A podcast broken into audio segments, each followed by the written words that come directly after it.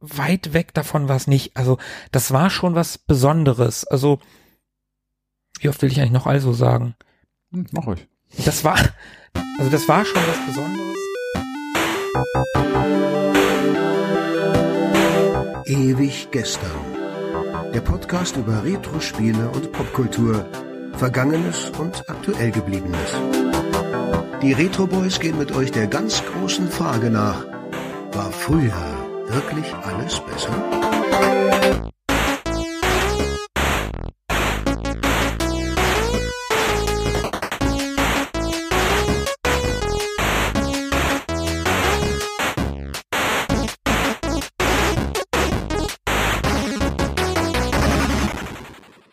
Hi, hallo und herzlich willkommen. 14 Tage sind rum und es ist mal wieder ewig gestern mit den Retro Boys. Ich bin Markus. Ich bin Tobi. Und äh, der dritte im Bunde, hallo. Philippe, bist du da? Total spontan und witzig. Ja, liebe Hörer, Philippe ist heute das erste Mal im neuen Jahr nicht am Start und das bedeutet, was bedeutet das? Wir werden mal wieder eine unserer beliebten Ausflüge in die Amiga-Welt starten. Yay, geil, die erste Amiga-Sprechstunde im neuen Jahr würde ich sagen, fangen wir, nein, wir fangen noch nicht an, denn bevor wir anfangen, Tobi, 14 Tage sind ja rum. Was hast du so gemacht in diesen 14 Tagen? Ich wusste, dass die Frage kommen wird. Also, ich habe ehrlicherweise gar nicht so viel zu erzählen. Ich habe meinen Keller aufgeräumt. Oh, oh, ja. sehr retro, sehr retro. Ja, ja, ja, durchaus.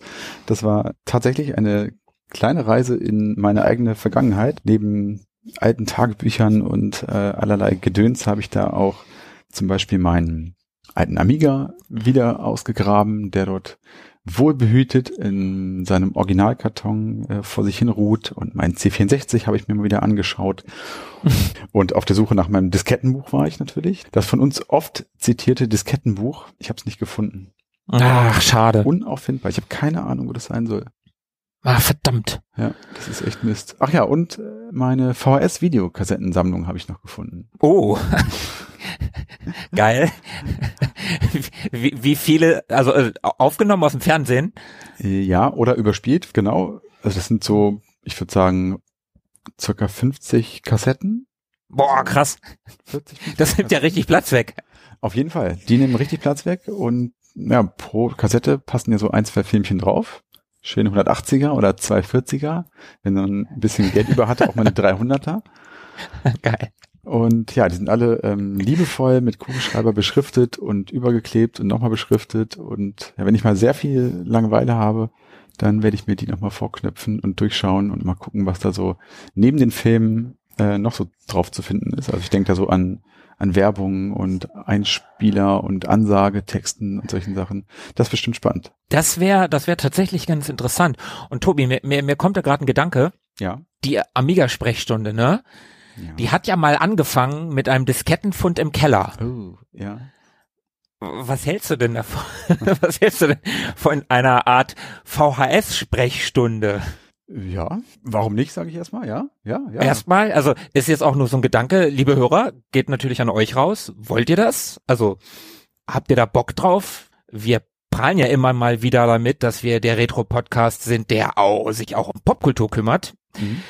Popkultur ist ja nicht nur Gaming, sondern durchaus auch Film. Habt ihr da Bock drauf? Wenn ihr da nichts zu sagt, dann nehmen wir das als stillschweigende Einverständniserklärung. Könnte das durchaus kommen. Ich habe nichts gehört. Ich habe bisher jetzt auch nichts gehört, aber lasst uns mal äh, diese Folge abwarten. Aber dann könnte Philippe auch mitmachen. Auf jeden Fall. Könnte wirklich ganz lustig sein was hast du sonst gemacht? Nur den Keller aufgeräumt? Hat das zwei Wochen gedauert oder gab es noch mehr? Also es hat tatsächlich fast eine ganze Woche gedauert, aber ich habe nebenbei noch ein ganz oh. kleines bisschen mit meinem GPI-Case äh, gespielt und mir das so ein bisschen genauer oh, cool. angeschaut und bin nach wie vor sehr zufrieden damit, sehr angetan von dem Gerät, kann es uneingeschränkt empfehlen.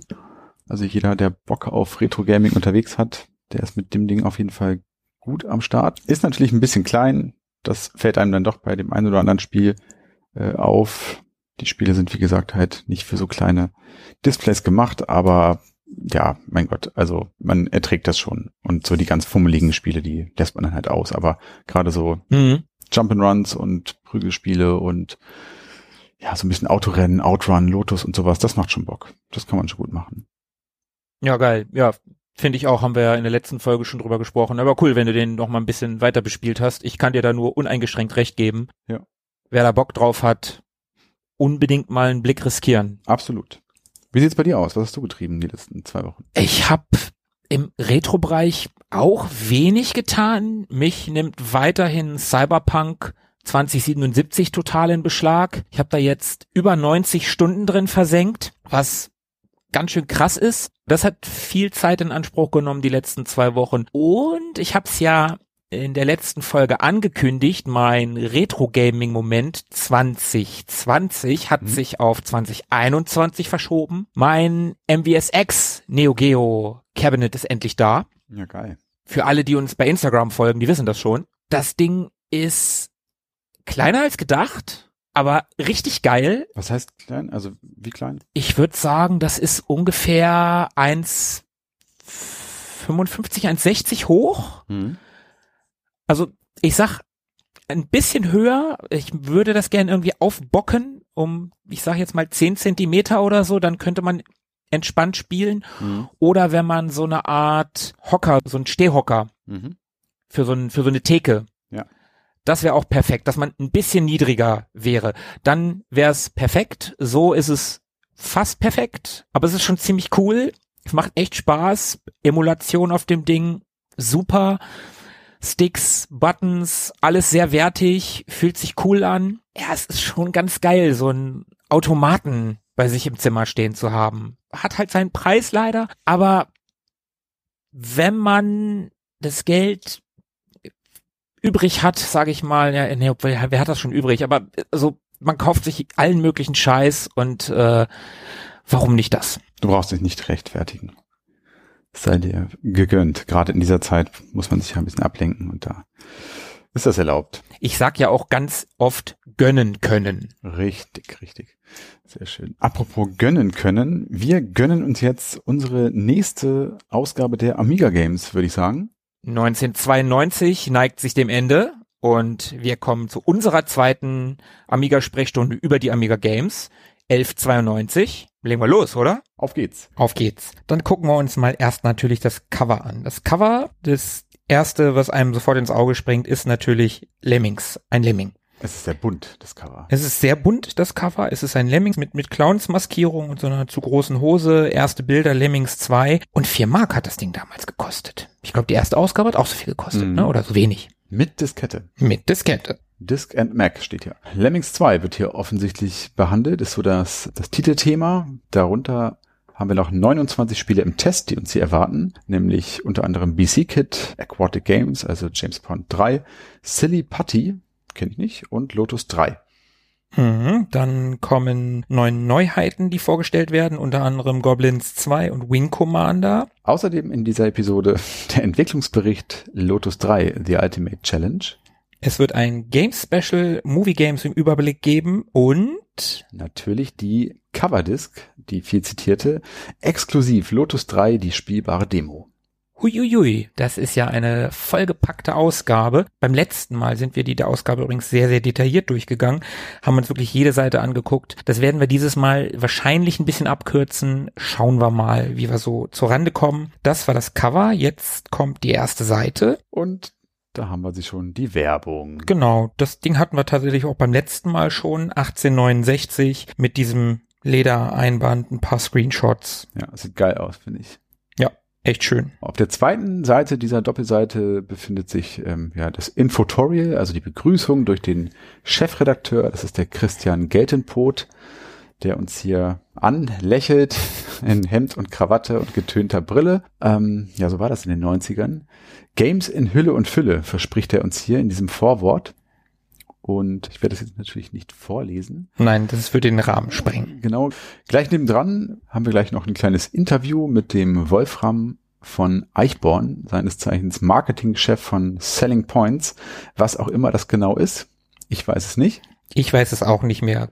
Darum Gehen kommt dieser weiter. Name nicht bekannt vor. Ja, genau, wir gehen mal weiter. obwohl, das Bild ist ganz schön, ne? Stimmt. Der Wolfram ist ein vielbeschäftigter Mann, der sitzt da an einem vollgepackten Schreibtisch, telefonierend. Mit Schnubi? Mit Schnubi natürlich, ja. Aber die Hand, die ist so ein bisschen komisch unterm Schreibtisch verschwunden. Ja, stimmt. Wir gehen schnell weiter. Ja, ja, unbedingt. Ja, wir haben wieder Werbung, Playtime mit Batman drauf. Hatten wir letztes Mal, glaube ich, auch schon. Ja, stimmt. Genau die gleiche. Genau, da habe ich noch gesagt, dass es der beste Batman ist. Michael Keaton. Richtig. Ja. Okay, Werbung überspringen wir natürlich. Genau, dann kommen wir zum Inhalt. Ah, das Inhaltsverzeichnis, sehr schön. Da haben wir wieder so einen schönen Farbverlauf, wie es damals halt üblich war. Heute, heutzutage würde man jeden Zeitungsmacher dafür wahrscheinlich erhängen und dann erschießen, nur um sicher zu gehen. Ja, hier wird natürlich, wie das so üblich ist in einem Inhaltsverzeichnis, aufgeführt, was in dieser Ausgabe passiert. Wir haben es ja gerade teilweise schon auf dem Titelblatt äh, angerissen, was hier passiert. Ich glaube, das schenken wir uns an der Stelle, das würde zu weit führen und natürlich auch spoilern. Genau. Deswegen gehen wir hier auch direkt weiter. Genau, auf der nächsten Seite sind dann so ein paar Bilder zu den einzelnen Sachen, so die Highlights der Ausgabe. Auch die haben wir alle gerade schon genannt. Wir gehen mal weiter. Der News-Teil begegnet ja. uns hier. Und zwar, was gibt's denn so Neues? Presseparty bei Selling Points. Ah, die hatten wir doch gerade. Ja. Dann haben wir irgendein Bunny Bricks, Hasenjagd von Silmer Silmarils, noch nie gehört. Beavers, ist auch neu. Beavers, ja, äh, Artwork Award, das sieht ganz geil aus. Ja. So ein, so ein Typ mit so einer Gasmaske, so, so Airbrush-mäßig, nur so einen Ausschnitt gezeigt. Das sieht ganz cool aus, das gefällt mir ganz gut. Neue Joysticks braucht das Land. Fünf der außergewöhnlichsten Joysticks, die jedes Gamblers Hände erfüllten.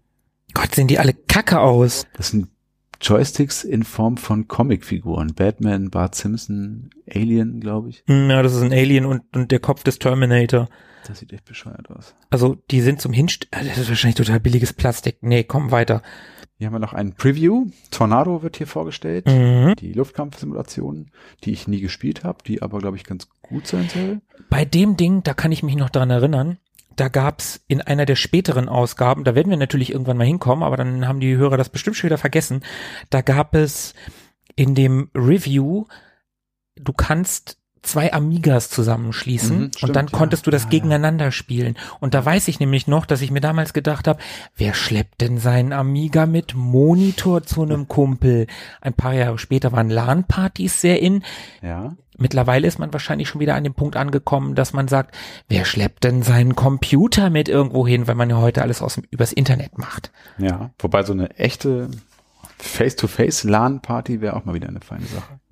Früher sagten wir Netzwerkaktion. Das stimmt. LAN-Party habe ich eigentlich auch nie gesagt. Das habe ich, hab ich mich gerade so hinreißen lassen. ähm, ja, außerdem wird hier auf der Seite noch ein Spiel beworben, Oilmania. Ja. Hm. Ja, ich was soll ich sagen? Kann nichts Tolles sein. Das ist irgendwie Anwendersoftware Amigo im Zeitschriftenhandel für 20, für knapp 20 Mark, 19 Mark 80. Das kann nichts sein. Kommt schnell weiter. So, Audienz bei der Queen, ECTS Acts. Das äh, ist die Europäische Entertainment Messe gewesen. Mhm. Die ECTS, die Königin der europäischen Entertainment Messen, wie es hier steht. Mhm. Und ja, da gibt's hier so einen kleinen Abriss. Vermutlich war da jemand der Redaktion unterwegs. Oh, da ist ein Foto von James Pond. Stimmt, so ein Maskottchen rennt da rum mhm. ja, im Plüschgewand. Virgin Games hat ein dickes Banner an der Decke hängen in dieser großen, großen Halle. Ein Bild von Waxworks. Ja. Und unser Hip im Gespräch mit Tim James von Chris, Chrysalis, Chrysalis. Gott, sehen diese Messestände scheiße aus. Ja, aber an diese Art von Ständen kann ich mich auch noch gut erinnern. Ja, also, kann ich auch. Also die, so sah es hier bei uns auf der Cebit ja auch aus. So weiße weiße Wände äh, hingestellt und ein paar Poster dran geklatscht. Also wirklich nur billige Poster und dann stehen da ein paar Computer und Leute in schlechten Anzügen. Das sieht so scheiße aus. Chrysalis scheint dann ja der Entwickler von Soccer Kid gewesen zu sein. Mm, scheint so kenne ich, also ich kenne das Spiel nicht, deswegen weiß ich auch nicht, von wem es ist. Ich glaube, es soll ganz gut sein sogar. Mhm. Hast du auch schon mal in irgendeiner Folge erwähnt. Mhm. Und dann hängt an der Wand noch ein Poster, das aussieht wie ein DSA-Cover. Das könnte so ein Wikingerschiff sein. Mhm, ja, sieht, ich war an ähm, das äh, gepixelte Wikingerschiff aus einem der Pinball Fantasy, Pinball Illusions, Pinball Dreams. Da gab es am Anfang mhm. auch so ein Wikingerschiff, aber das ist bestimmt nicht. Aber DSA ist auch nicht von Chrysalis, oder? Nee, eher nicht. Okay, wollen wir euch nicht weiter mit Messefotos langweilen? Nee, die ah, sehen auch echt nicht schön aus. Wir wollen es in dieser Folge nicht so arg vertiefen wie in der letzten Folge. Da haben wir nämlich also gefühlt jede einzelne Werbeanzeige von oben bis unten penibel durchgeackert. Auch hier natürlich auf der zweiten Hälfte dieser Seite eine Anzeige von dem Softwarehaus Soft Sale aus Nienburg. Das ist bei uns hier in Niedersachsen in der Nähe von Hannover. Und da sind mal wieder in so einem Verzeichnis alle möglichen Amiga-Spiele aufgeführt und was sie denn damals gekostet haben. Wollen wir uns mal eins rauspicken? Wollen wir wieder Monkey Island nehmen? Ja. Also ich habe hier Monkey Island 1, sie finde ich nicht, aber Monkey Island 2, 74 Mark 90. Okay, dann bleiben wir da mal dran und schauen mal auf die weiteren Verzeichnisse, wo es denn am günstigsten ist. Mhm. Übrigens für den Amiga, also ne, ja, das genau. ist jetzt alles Amiga-Spiel hier.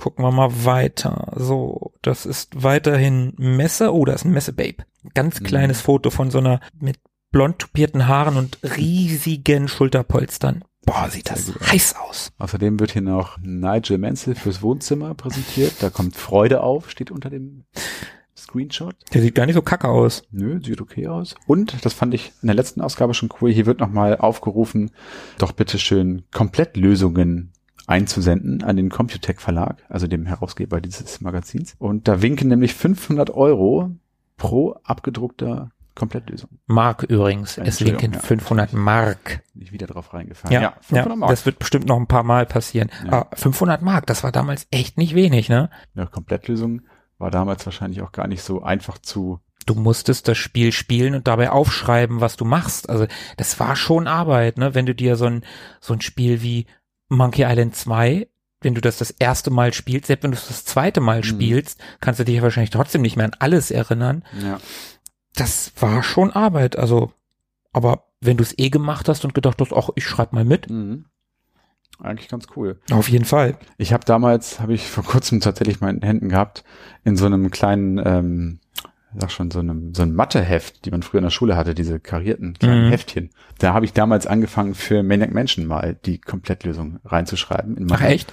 kindlichen Naivität. Natürlich völlig, ja, teilweise zusammenhangslos und einfach irgendwie. Oh, das, das, ja, da, da machen wir mal aber ein Foto von und dann, ja. äh, das kommt mal auf unseren Kanal, würde ich sagen. Ja, sind auch nur wenige Seiten. Das macht ja nichts. Aber ganz niedlich. naja. Super. Nächste Seite, Werbung. Ja. Da, das hatten wir letztes Mal schon. No Second Price von Talion. Sieht cool aus. Ja, sieht super cool aus. Wieder so ein Airbrush-Bild von so einem Motorradfahrer, der auf dem Hinterrad fährt und dabei beide Arme hochgerissen hat und mit der linken Hand das Victory-Zeichen ja. macht. Was für ein Teufelskerl. Mega reduzierte Anzeige. Es steht nichts weiter drauf, außer No Second Price und unten in der Ecke ein kleines Talion-Logo. Das sieht sehr cool aus. Ja, sehr, sehr schön. So, weitere News. Ich glaube, wir sind immer noch auf der Messe, ne? Ja? ja. Was soll man dazu noch sagen? Steht unter einem gepixelten Bild einer großbrüstigen Blondine, die nicht wenig Dekolleté zeigt. Ob das Wort groß in dem Satz bewusst gewählt ist? Hm, es ist zumindest nicht groß geschrieben. Naja. Auf einem weiteren Bild ist Westwood im Gespräch mit der Amiga Games. Da sitzt ein Herr von Westwood vor einem Virgin Games Logo auch witzig. Also ich glaube, ich weiß jetzt nicht genau, welche Funktion der da in dem Unternehmen hat, aber wenn man jetzt heutzutage so an die Typen hinter den großen Studios denkt oder äh, diesen Menschen, die dort arbeiten, ich glaube, von denen würden die wenigsten heute noch so aussehen. Hm, wahrscheinlich nicht. So adrett äh, rumlaufen im Anzug und Krawatte und so. Ja, der sieht eher aus wie ein Banker. Oder oh, unten, das ist schön. Das Schönste am Leben, auf der Messe einen heben. Super. Also auch da ist viel Wahres dran natürlich. Auch das war auf der Cebit natürlich mal das Highlight. Ähm, das ja, so geil. Da kann ich nur äh, die Dame von oben zitieren. Was soll man dazu noch groß sagen? Ja. Zweite Seite dieser Doppelseite ist so eine, ist das so eine Werbung in eigener Sache für die Messe World of Commodore in Frankfurt wenn ich es richtig sehe. Mm, ja, ja, ja. Accolade, das ist, ich glaube, diese, ich glaube, das hatten wir letztes Mal auch schon. Ja. Äh, wo die ganzen, wo die ganzen äh, Firmenlogos drauf sind. Accolade ist in Frankfurt, Attic ist in Frankfurt, Electronic Arts ist in Frankfurt und so weiter und so weiter. Max Design, Ubisoft. Ja, cool. Schöne Logos gab's damals. Mhm, obwohl das Ubisoft-Logo damals nicht so schön war. Ja, das stinkt ein bisschen ab. Aber alle anderen sehen schon echt eigentlich gut. Empire Simulation sieht auch ein bisschen komisch aus. Aber alle anderen sehen ziemlich gut aus.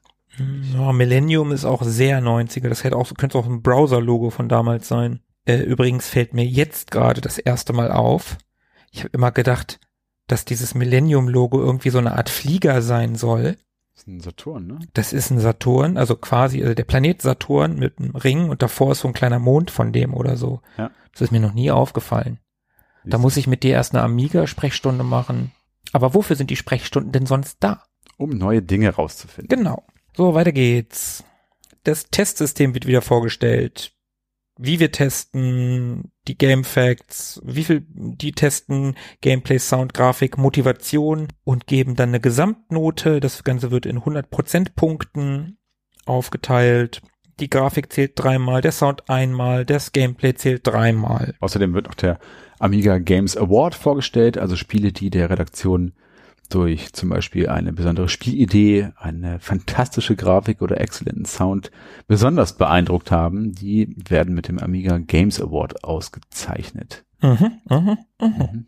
Sollten in keiner Sammlung fehlen. Gut, Ja, da haben wir wieder Spielen ohne Ende. Mieten macht's möglich. Haben wir letztes Mal Ja. auch schon. sehr schön. Also wer das gerne wissen möchte, was das ist, hört uns auch einfach unsere letzte Amiga-Sprechstunde. Genau, das lohnt sich auf jeden Fall. Jetzt wird's spannend. Ach, schön. Das Spiel des Monats, BC Kit. Eine Rotznase auf Achse. Wem BC Kit jetzt nicht unbedingt was sagt, das ist nicht unbedingt ungewöhnlich, denn BC Kit ist eigentlich besser bekannt unter dem Namen Bonk und ist das Maskottchen der PC Engine gewesen. Ernst? Ja. Okay, das wusste ich nicht. Also, dass er Bonk heißt, weiß ich, aber dass der von der PC Engine ursprünglich kommt, das ist mir neu. Das habe ich jetzt gerade dazu gelernt. Na, wofür ist die Amiga-Sprechstunde denn da?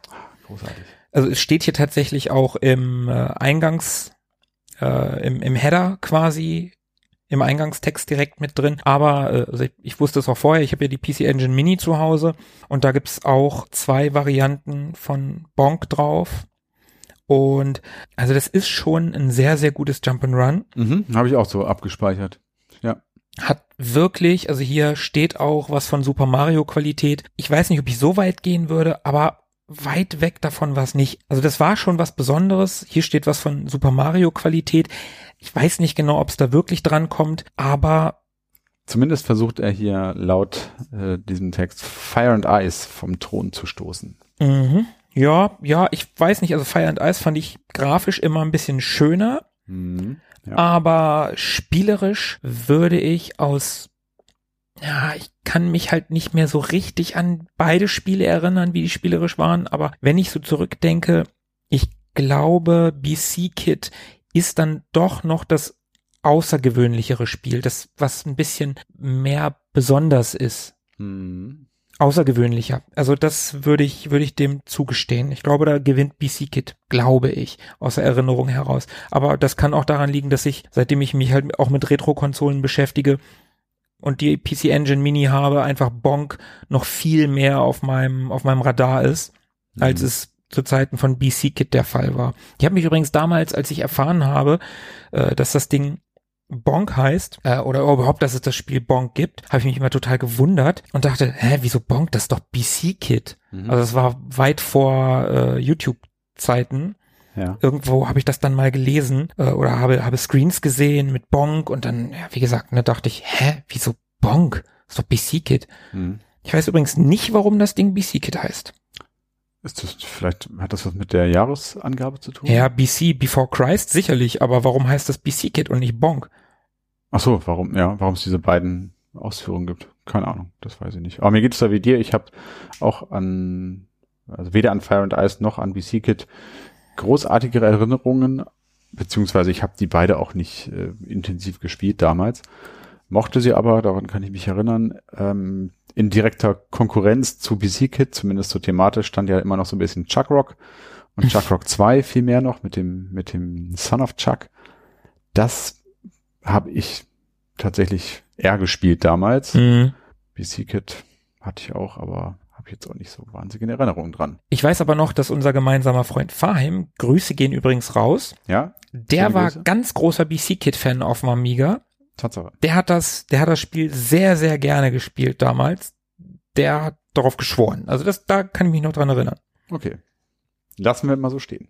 Ja, BC Kit hat tatsächlich hier einen, weil wie viele Seiten sind denn das? Eins, zwei, dreiseitigen Test. Mhm. Ja, fürs Spiel des Monats. Durchaus. 92 Prozent. Ja. Abgegriffen, das ist ganz okay. Nee, das, das ist sogar sehr gut. Das ist weit mehr als nur ganz okay. 95% Gameplay, mhm. Heidewitzka 85% Sound, 85% Grafik und 95% Motivation. Benötigte damals die Speichererweiterung, also man musste einen Megabyte haben, war lauffähig auf dem 500er, auf dem 500 Plus und auf dem 600er und kostete laut diesem Gamefacts Kasten 80 Mark. Mhm. Hersteller war übrigens Hudson bzw. Ubisoft, Genre Arcade Action. Ich hätte es ganz normal als Jump'n'Run bezeichnet, aber ja gut. Da gibt's glaube ich so viele unterschiedliche Bezeichnungen, die das gleiche meinen. Das wäre vielleicht auch nochmal eine Ehrenrunde wert, das Spiel. Irgendwann mhm. mal. Ja. Also nicht zwingend BC-Kit, aber Bonk, so das Original auf der PC-Engine. Das ist vielleicht nochmal eine Ehrenrunde wert. Aber ja. sei es drum, für, die, für diesen Moment. Zweite Seite gefällt mir auch sehr gut, dieser Doppelseite. Und zwar wird hier das Spiel Das Schwarze Auge beworben. Also das Computerspiel, das Schwarze Auge von Attic. Mhm. Das sieht sehr hübsch aus. Also in typischer das schwarze Auge Manier, also diese gezeichneten Cover, die es da so gibt, wo diese Heldentruppe immer zu sehen ist oder meistens mit dem schnurrbärtigen Krieger und der äh, leicht bekleideten was ist das, Amazone oder mhm. so. Das sieht sehr nett aus. Zumindest wird hier der erste Teil, die Schicksalsklinge, beworben. Und auf jeden Fall das schwarze Auge auf dem Amiga habe ich immer gemocht, wobei ich glaube, es gab nur einen Teil auf dem Amiga. Mhm, genau, die Fortsetzung kam dann erst für den PC. Das war Sternschweif und Schatten über Riva. Mhm, ja, richtig. Die Nordland-Trilogie. Genau, das war auch echt cool. Ich habe das, habe ich das auf dem Amiga durch, also ich habe den ersten Teil durchgespielt, das weiß ich. Ich glaube auch, dass ich ihn auf dem Amiga durchgespielt habe. Hm. Und das war so ein, also wir haben jetzt hier nur die Werbung, aber wir reden da trotzdem kurz drüber. Die Musik war unglaublich cool. Ja. Du hast in einer unserer Themes Like Yesterday Folgen mal erwähnt, oder mal erzählt, dass es so Spiele gibt oder Spiele Musik gibt, die dich an bestimmte Zeit erinnert. Mhm. Und bei mir ist es tatsächlich bei Das Schwarze Auge der Fall. Diese Musik erinnert mich an eine ganz bestimmte Zeit und wie das da so gewesen ist. Und ich kann mich da halt sehr gut dran erinnern, dass ich, wenn ich nicht unbedingt die Musik aus dem Spiel hören wollte, dann habe ich sehr viel das Album Both Sides von Phil Collins gehört in der Zeit. Mhm. Und für mich hat gerade zu diesem Spiel immer sehr gut der Song We Fly So Close gepasst. Mhm. Da ist am Anfang Wind, der ja durch Baumwipfel gehen könnte und dann setzt so eine Gitarre ein und ich habe mir da immer so ein ja, so ein schwarzer Augewald vorgestellt mit einem Feuer und so ein paar Helden, die da drumrum sitzen. Das war für mich immer so eine total coole Assoziation. Mhm. Und irgendwie kommt das gerade wieder hoch und ich habe das sehr, sehr gerne gespielt. Das war wirklich ein tolles Spiel. War das auch so ein, ja im Prinzip so ein frühes Open-World-Game, ohne wirklich Open-World zu sein. Mhm. Also ich meine, du konntest auf dieser Karte an viele Ecken hin. Es hat mhm. ewig lang ja. gedauert. Du konntest nicht unbedingt auf Berge, wenn deine Leute nicht klettern konnten. Dann sind die abgestürzt und gestorben und äh, das war schon echt ganz schön schwer, das Spiel. Aber es war cool. Ja. Und also ich kenne den Song, von dem du gesprochen hast, auch.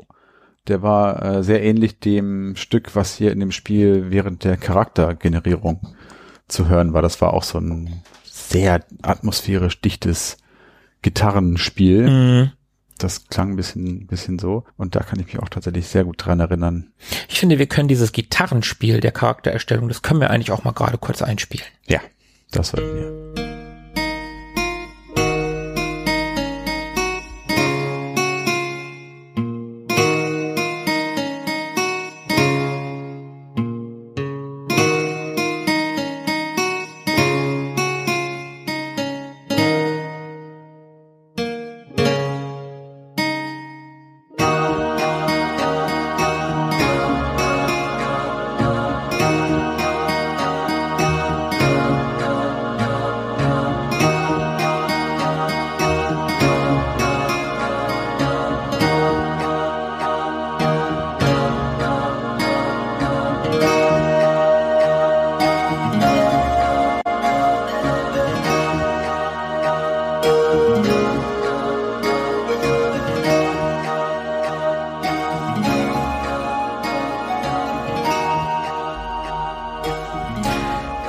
Doch schön.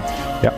da habe ich mir äh, direkt wieder einen Charakter ausgedacht. Ich musste mich gerade dran erinnern, ich hatte zu der Zeit einen neuen äh, Schreibtischstuhl bekommen. Also da bin ich so geswitcht von dem unbequem harten Kinderplastikdrehstuhl von Ikea hin zu einem nicht schöneren, aber bequemeren, gepolsterten Jugendbüro-Drehstuhl irgendwie.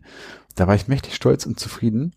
Und da saß ich dann drauf mit verschränkten Beinen, also richtig gemütlich hatte ich es mir da gemacht anscheinend.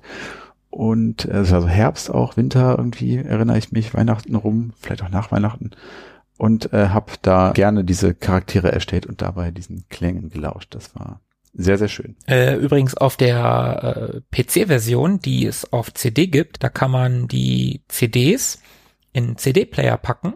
Mhm, stimmt, ja. Ab Track 2 ist es einfach der Soundtrack. Ja, ja, stimmt. Du hast den kompletten Soundtrack, wenn du die CDs zu Hause hast, dann hast du auch den Soundtrack zu Hause. Mhm. Das ist ganz cool. Ich habe die auch sogar noch, glaube ich. Mhm, ich habe die auch noch.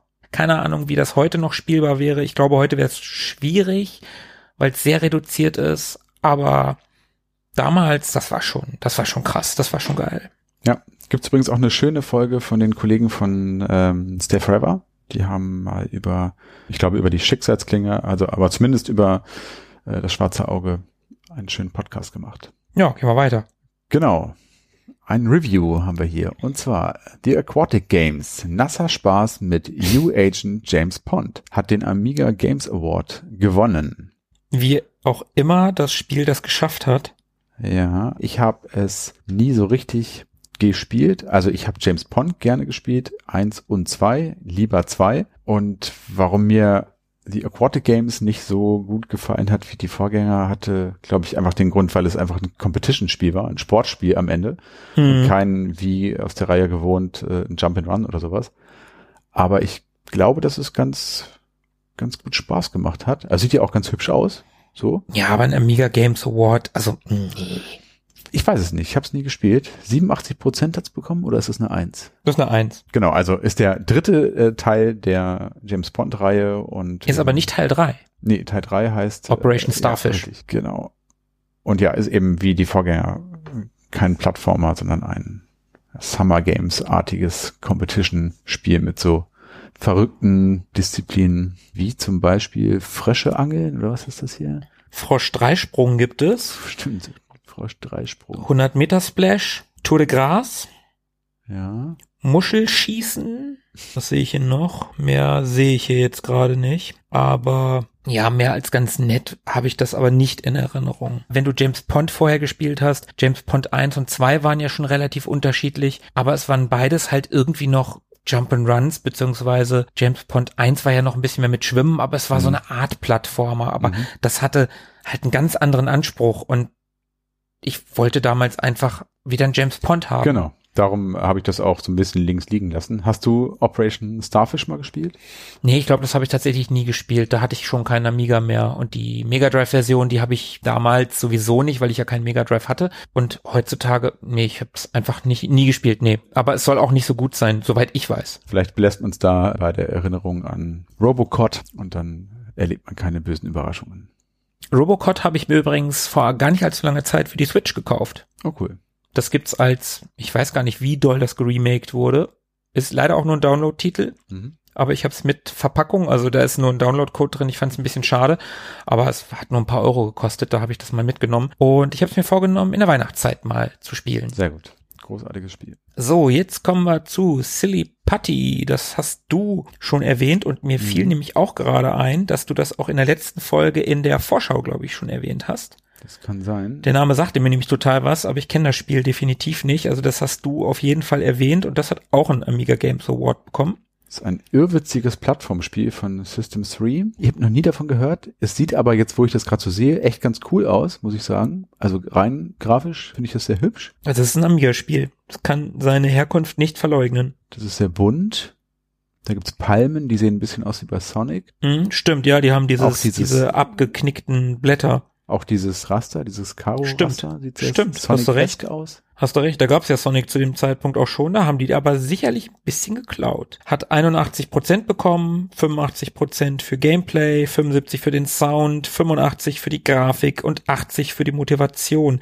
85 Mark von System 3, wie du schon gesagt hast. Ja, ich kenn's nicht. Ich, von mir aus können wir zum nächsten gehen. Ja, vielleicht muss ich mir das aber mal angucken. Mir gefällt es ganz gut. Dann guckst du dir doch bis zur nächsten Amiga-Folge nochmal an mhm. und dann reden wir da nochmal drüber. Dann kannst du dann mal einen Einschub geben, wie es so gewesen ist. Vielleicht mache ich das. Jetzt kommen wir zu einem Schwergewicht. Ah, ja. Ist zwar der dritte Teil, aber ja irgendwie auch Tobis Nemesis.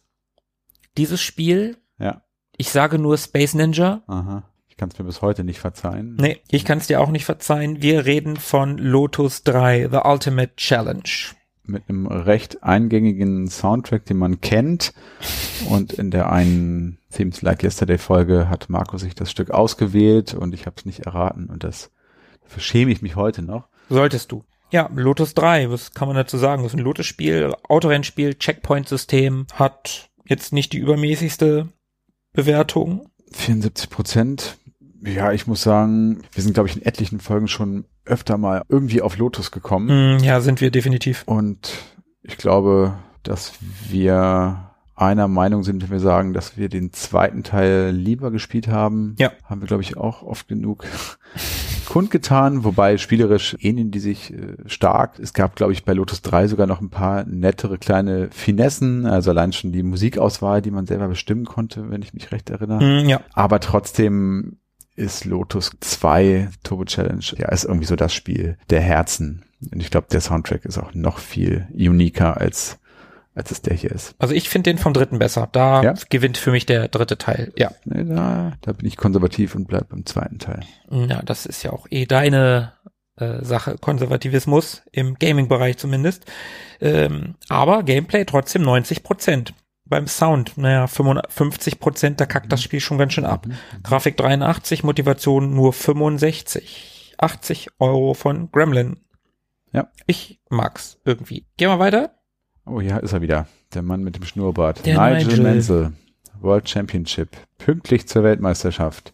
Man nannte ihn den ewigen Zweiten. Oder, fast schon etwas bemitleidend und dennoch liebevoll, Our Nigel. Mhm. Ja, also Nigel Mansell, wenn ich mir den hier so angucke, dann sieht der nicht aus, wenn ich mir die heutigen Formel 1 Fahrer angucke. Ich meine, ich bin ja äh, in der Zeit von Schumi war ich ja durchaus Formel 1 Fan. Mhm. Ich habe das ja sehr gerne geguckt. Wenn ich an Schumi denke, wenn ich an Ayrton Senna denke, wenn ich an heutzutage ein Lewis Hamilton oder Sebastian Vettel denke, und dann sehe ich diesen Opi hier. Oder nein, sagen wir lieber diesen Onkel. Mhm. Der das liebe ist, Onkel. Sieht ein bisschen aus wie Peter Neuurer, finde ich das, das, das, das, nee, das geht einfach nicht.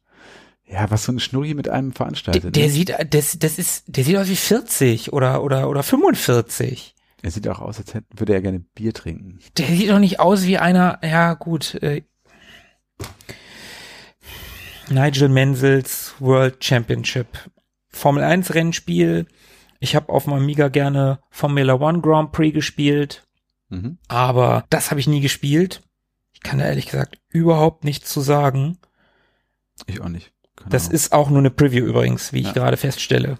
Aber wie einfach diese Rennwagen damals noch aussahen, ne? wenn du dir die mhm. heutigen anguckst. Du meinst die echten, also ja, ja, ja, ja klar. Also da ja, ist ein Bild. Nicht aufs Spiel bezogen, ja. Hier ist ein, Foto von einem. Genau, da ist ein Foto äh, von dem, dem Rennwagen von Herrn Menzel und wie einfach, also im Vergleich zu den heutigen. Da ja. ist ja noch viel mehr Zeug dran.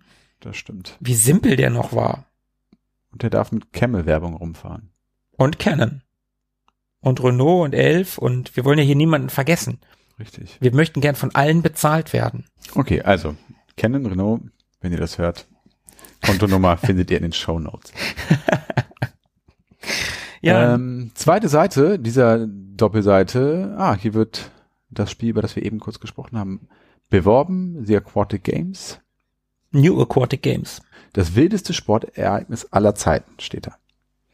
Sieht ganz gut aus, finde ich. Ja, die, die, die Werbung sieht ganz witzig aus. Genau, also kommt mit wenig, weniger Screenshots aus, als vielmehr mit einem groß äh, ja, gestalteten, comicartigen Bild der äh, Sportler-Protagonisten. James Pond mit Turnschuhen und kurzer Hose, der da langläuft, einem Seestern, der, was hält der da in der Hand? Sieht aus wie Kellogg's Max. Mhm. Ein Haifisch auf einem Einrad. Natürlich. Ein, ein äh, Frosch, der ein ähnliches Laufshirt anhat wie James selber, ein ein Seehund oder oder ein Seelöwe, keine Ahnung, eine Muräne und es sieht alles, es ist alles comicmäßig, ist ganz nett. Ja, weiter auf Seite Nummer 30. Oh, jetzt wird's gut. Oh ja, ein Review haben wir hier. Von einem sehr, sehr guten Spiel. Tobi, ja. du magst die Reihe ganz besonders. Komm, hau raus. Genau, Digital Illusions legt zu, steht hier, und zwar geht's um Pinball Fantasies. Und hier steht, gute 10.000 D-Mark können Sie sparen, wenn Sie statt vier Flippertischen ein Exemplar Pinball Fantasies ordern. Ein Geschäft, das sich, wie ich vorwegnehmen möchte, durchaus lohnt, sagt der Redakteur hier. Und da hat er natürlich recht. Das ist echt, das ist, das ist voll das geile Intro als wenn ein, also so gut Pinball Fantasies ist, als ob das einen echten Flipper ersetzen könnte. Naja, es ist schon eine ziemlich gute Flipper-Simulation. Und er sagt ja, dass man hier viel Geld sparen kann und da hat er natürlich recht. Ja, ja, das stimmt. Das mhm. kann man. Pinball Fantasies, Klassiker auf dem Amiga. Eine Zweiter Teil, ne? Flipper-Simulation, genau, nach Pinball Dreams, der zweite Teil von Digital Illusions. Und 21st Century. Genau, ja, ist halt eine Flipper-Simulation, die sehr, sehr gut funktioniert, die eine sehr tolle Physik hat, die grafisch herausragend ist und die vor allem soundtechnisch herausragt. 84 Prozent hat es hier bekommen, 90 D-Mark hat's gekostet. Übrigens haben wir in irgendeiner Folge mal gesagt, als wir schon mal über die Reihe gesprochen haben, dass sich die Spiele bis auf die Tische gar nicht groß unterscheiden. Das mhm. ist gar nicht so wahr ab irgendeinem Teil, es könnte schon ab Pinball Fantasies gewesen sein, gab es nämlich zum Beispiel sogenannten Multiball. Okay. Das gab es im ersten Teil überhaupt nicht. Mhm. Ab dem, ich könnte schwören, dass es tatsächlich auch Pinball Fantasies war. Da gibt es dann auch Multiball. Also ja. gibt schon Unterschiede in den in der Reihe. Das war mir glatt entfallen. Hat auch einen Award gewonnen übrigens da, oh ja, stimmt, das ist auf dem Bild so versteckt ja. von das ein Screenshot von einem der Tische und äh, das ist da oben in der Ecke mit drin und das geht so in diesem sehr bunten Bild ein bisschen unter. Den Award halte ich für sehr gerechtfertigt. Absolut. Gehen wir weiter. Wir sind immer noch im Review-Bereich. Auf Seite 31 wird Shadow of the Beast 3 angepriesen. Mhm. Wie stehst du zu der Reihe? Wie so viele Amiga-User optisch super geil. Ich habe aber spielerisch immer wieder gehört, wie schlecht das sein soll. Allerdings habe ich keine Erinnerungen an das Spiel. Ich auch nicht. Ich habe das, glaube ich, auch nie ernsthaft gespielt. Also keinen der Teile geht mir wie dir. Ich glaube, das war eher so eine Grafikdemo. Ja. Das sah schon sehr beeindruckend aus, was die da so rausgeholt haben.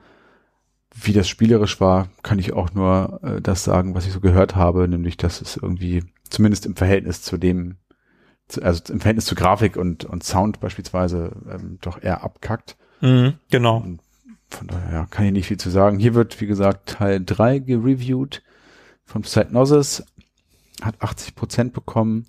Grafik auch 90, ne? Und Sound mhm. auch 90, also. Ja, ja. Gameplay 75, Motivation auch 75. Ich will dem nicht Unrecht tun, vielleicht muss ich mir das Spiel auch echt nochmal vornehmen und nochmal angucken. Ich weiß nicht, ob es für eine Ehrenrunde reicht, aber vielleicht für so ein für ein Ehrenquickie. Weil, also dafür, dass es so ein namhafter Klassiker ist, habe ich den echt verdammt selten bis nie gespielt. Mm, ja, das stimmt allerdings. Übrigens konnte man sich damals, also hier im Text steht, und wer mit dieser Art Games nichts anfangen kann, sollte sich, um in den Genuss der Grafik und des Sounds zu kommen, zumindest das Demo, das es für 6 Mark bei Selling Points GmbH zu bestellen gibt, zulegen. Da haben wir Selling Points. Okay, weiter geht's. Wir kommen zum nächsten Spiel, das ich nicht kenne. Air Warrior. Klingt so generisch, wie es aussieht. Das scheint ein Zweite Weltkriegs-Flugsimulator zu sein. Ja, obwohl, von, so generisch sieht's gar nicht aus, stelle ich gerade fest, wenn ich mir die Screenshots so angucke. Der unten links sieht ganz nett aus. Genau. Ähm, hat 69 Prozent. Der Andy damals in meinem Freundeskreis, dessen Nick war Air Warrior. Grüße gehen raus. Genau, schöne Grüße. Ja, klingt ein bisschen einfallslos, der Titel tatsächlich. Aber, also was man hier auf diesem einen Screenshot sieht, das ist so ein bisschen, ja, so, so, so 3D-Vektoren kann man hier erahnen. Ne? Mhm. Das sieht aus wie die Pyramiden, oder? Sieht eigentlich nicht so schlecht aus. 69 Prozent. Oh, oh. Ich sehe gerade, im Introtext steht, sie lieben Flugsimulationen und haben ein Modem. Oh ja. Gut, dann können Sie mit Air Warrior von Kesmai an einem faszinierenden Spiel teilnehmen. Das Krass. klingt, das klingt richtig catchy. Dann kann ich an diesem faszinierenden Spiel teilnehmen. Mein. Ah, ja, und ähm, ganz am Ende des Textes steht, man muss als deutscher Teilnehmer allerdings schon einiges an Begeisterung mitbringen, um circa 95 Mark an Telefongebühren pro Stunde zu bezahlen. Ui. In was für guten Zeiten wir doch. 95 Mark Telefongebühren pro Stunde. Puh, in was für guten Zeiten wir leben. Also, wenn das junge Leute hören, ne? Reißt euch zusammen, hört auf zu meckern und zu jammern und lest diesen Artikel und hört unseren Podcast. 95 Mark. Ja, wir sind alt. 95 Mark, mein Gott. Okay, schnell weiter. Wir kommen zum nächsten Spiel, was wir nicht kennen. Troddlers. Spielspaß à la Lemmings. Auch ein Review. Kenne ich nicht. Nie gehört. Nie gehört, nie gesehen. Ein neues Spiel in Jump-and-Run-Manier erwartet Sie hier. Retten Sie Ihre Troddlers, indem Sie ihnen helfen, den Ausgang der einzelnen Level zu finden. Ja. Überraschung. Von Storm Sales Curve. Nie gehört, nie gesehen. Weiter. Und das nächste Adventure nach SSI Art, Treasures of the Savage Frontiers. 63 Prozent von SSI, also nicht nur nach SSI Art, es ist von SSI. Äh, Okay, da ist doch ein Fehler. Guck mal. Die Grafik hat angeblich 70 Prozent. Hm, ja. Die roten Balken gehen aber nur so weit wie beim Sound, der nur 50 Prozent hat und sind weniger als 65 Prozent bei Motivation und Gameplay. ja, Da hat sich doch ein Fehler eingeschlichen. das stimmt. Könntest du rückwirkend nochmal dich an die Redaktion wenden. Das geht doch nicht. Also irgendein Adventure-Rollenspiel. Ja. Rollenspiel, ja, sieht so Nie gehört. Schnell weiter. aus. Nächste Seite, Robin Hood, Onscreen, der Geächtete aus dem Sherwood Forest. Belohnt mit einem Amiga Games Award. Ach, das ist ein Sierra-Adventure. Ja. Kenne ich nicht. Ich auch nicht. 87 Prozent. Ja. Also ich kenne ein paar Robin Hood Spiele, aber das hier auf jeden Fall nicht. Nee, ich kenne das auch nicht. Ist von Sierra. Darum wäre es vielleicht mal einen Blick wert. Sieht ganz nett gepixelt aus, Mhm. aber da wir es nicht kennen, gehen wir schnell weiter. Ich glaube, das ist eher was für dich, oder? Jein, kommt drauf an, wie du das meinst. Hier geht's zumindest um WizKid. Ich kenn's gar nicht. Das ist, äh, Whizball Teil 2. genau, das Kid schlägt zurück. Äh, nee, ich kenne es auch nicht, ich kenne es gar nicht. Also das ist ein großer Titel, ein großer Name. Ist das nicht auf dem C64 auch ein großer Name gewesen? WizKid? Äh, Wi- Whizball? Wizball, ja, ist von Sensible Software, äh, von Ocean gepublished. Aber ich kenn's nicht, nee, ich hab's nie gespielt. auch Whizball nicht? Nee. Oh, okay. Mhm. Dann habe ich das falsch abgespeichert. Ja, 82 Prozent ist ein Arcade-Action-Spiel. Mehr gibt's dazu eigentlich von unserer Seite aus nicht zu sagen, weil wir es nicht kennen. Ja. Schnell weiter. Dann kommen wir zu Gem Z. Also dieser Review-Bereich macht mich fertig diesmal. Ja, mich auch. Kenne Äh, fast nichts. oh, ist aber von Kaiko. Mhm. Ist mir auch gerade ins Auge gefallen. Okay, Kaiko sind ja bekannt für Apydia, Apydia, wie auch immer. Ge Gem Z sagt mir nix, sieht ein bisschen aus wie Diner Blaster. Ja. Irgendwie ist ein, was steht hier, ein Arcade-Action-Spiel. Geschicklichkeitsmix aus mehreren Spielen. Diner Blaster, Tetris, Gemex, Gem Z ist vielmehr als ein, vielmehr ein äußerst gelungenes Geschicklichkeitsspiel. Ja, also Diner Blaster wird hier tatsächlich auch im Text erwähnt. Ja. Die Grafik ähnelt auf den ersten Blick deutlich dem vermeintlichen Vorbild Diner Blaster, alias Bomberman. Ah, Diner Blaster war super. Auf jeden Fall. Aber Gem Z sagt mir nix. Auch nie gehört. Wir gehen weiter. Oh Gott, es geht weiter. Nobby the Artwalk. Ein Ameisenbär sucht das Abenteuer. Der sieht ein bisschen aus wie der Ameisenbär von äh, vom Pink Panther. Oh, hier steht auch Arcade Action 72 Prozent, kennt man nicht. Genau. Nächste Seite. Center Base. Wirtschaftssimulation des 22. Jahrhunderts. Äh, ja, Von Also- Soft Gold. 76 Prozent. Ich finde die Grafik, auch wenn die farblich sehr limitiert zu sein scheint. Also ich sehe hier irgendwie gefühlt nur so mm, Grüntöne, Blautöne, also alles sehr ausgewaschene Grün- und Blautöne und Rot und ein bisschen Schwarz. Aber irgendwie sieht das trotzdem ganz cool aus. Ich finde gerade dieses, dieses, diese Stadtszenerie ja. sieht irgendwie sehr cool gepixelt aus. Das gefällt mir sehr gut. Ein bisschen Blade Runner-artig, mhm. ne? Also von mir aus könnten wir weiter. Ja. Oh. Da haben wir mal wieder was, was erkennen. Football Kit. Was? Ich habe vorhin Soccer Kit gesagt. Ne? Ja, das würde, es würde später auch Soccer Kit heißen, auf jeden Fall. Also, da bin ich mir zu, ich sag mal, 99,9 Prozent sicher, ja. dass das später Soccer Kit heißen wird. Gehe ich auch mit. Soccer Kit ist ein klassisches Jump'n'Run, wo man als kleiner Junge mit mhm. Fußballschuhen und kurzer Hose und Trikot durch die Gegend läuft und die ganze Zeit mit so einem Ball tängeln muss. Und mit dem kann man dann auch tolle Sachen machen. Also da kann man irgendwie Gegner abschießen und so. Genau, das war die Allzweckwaffe, ne? Für alles Mögliche. Genau, genau. Ist ganz schön gepixelt, mhm. ist so ein ganz typisches Amiga-Spiel. Ich habe das damals auch ein bisschen gespielt. Mhm aber nicht viel, also nicht genug, als dass ich mich wirklich daran erinnern könnte. Ja, ich habe es gar nicht gespielt. Ich habe das vor kurzem mal äh, gelesen, dass es ganz gut sein soll. Mhm. 76 Prozent hier übrigens. Mhm. Benötigt ja. keine Speichererweiterung. Das kann man auch auf einem ungepimpten Amiga spielen. Ja. Hier haben wir übrigens eine ganz kleine ja. Anzeige von OKSoft. Ich weiß nicht, ob wir mittlerweile welche verpasst haben. Ich habe nicht darauf geachtet. Schon. Monkey Island 77,90 Euro, also ah. Teil 2. Soft Gold ist, liegt vorne. Ja. Unsere Niedersachsen hier. OKSoft. Naja. Gehen wir weiter. Jo. Mit Spielen, die niemand kennt. Obwohl, was heißt niemand? Vielleicht kennt ihr ja jemand da draußen und findet es ganz furchtbar, dass wir sie nicht kennen. Es tut uns wirklich leid. Was so ein bisschen ernüchtern, ne? Man denkt ja irgendwie immer von sich selber, man würde so einiges kennen. Ja. So aus dieser Zeit und Amiga und so, aber also von dem, was wir jetzt hier bisher gesehen haben, waren es eher so, naja, 30 Prozent, 40, die ich kannte. Ja, es ist echt, also in dieser Ausgabe. Verrückt. Gut, ich habe ja auch erst ab der nächsten Ausgabe gesammelt. Mhm. Aber man hat ja vorher auch schon ein paar Spiele gehabt. Ja. Es ist schon, ja, ernüchternd, irgendwie schon. Jetzt haben wir nämlich ja. das Spiel Campaign. Wobei ich meine Amiga auch, also ich zumindest erst deutlich später hatte. 92 war ich noch weit weg von dem, von der Kiste. Okay. Jetzt haben wir auf jeden Fall ein Spiel, was wir scheinbar auch wieder beide nicht kennen. Das Spiel heißt Campaign. Mhm. Ist ein Strategiespiel mit Panzern im Zweiten Weltkrieg.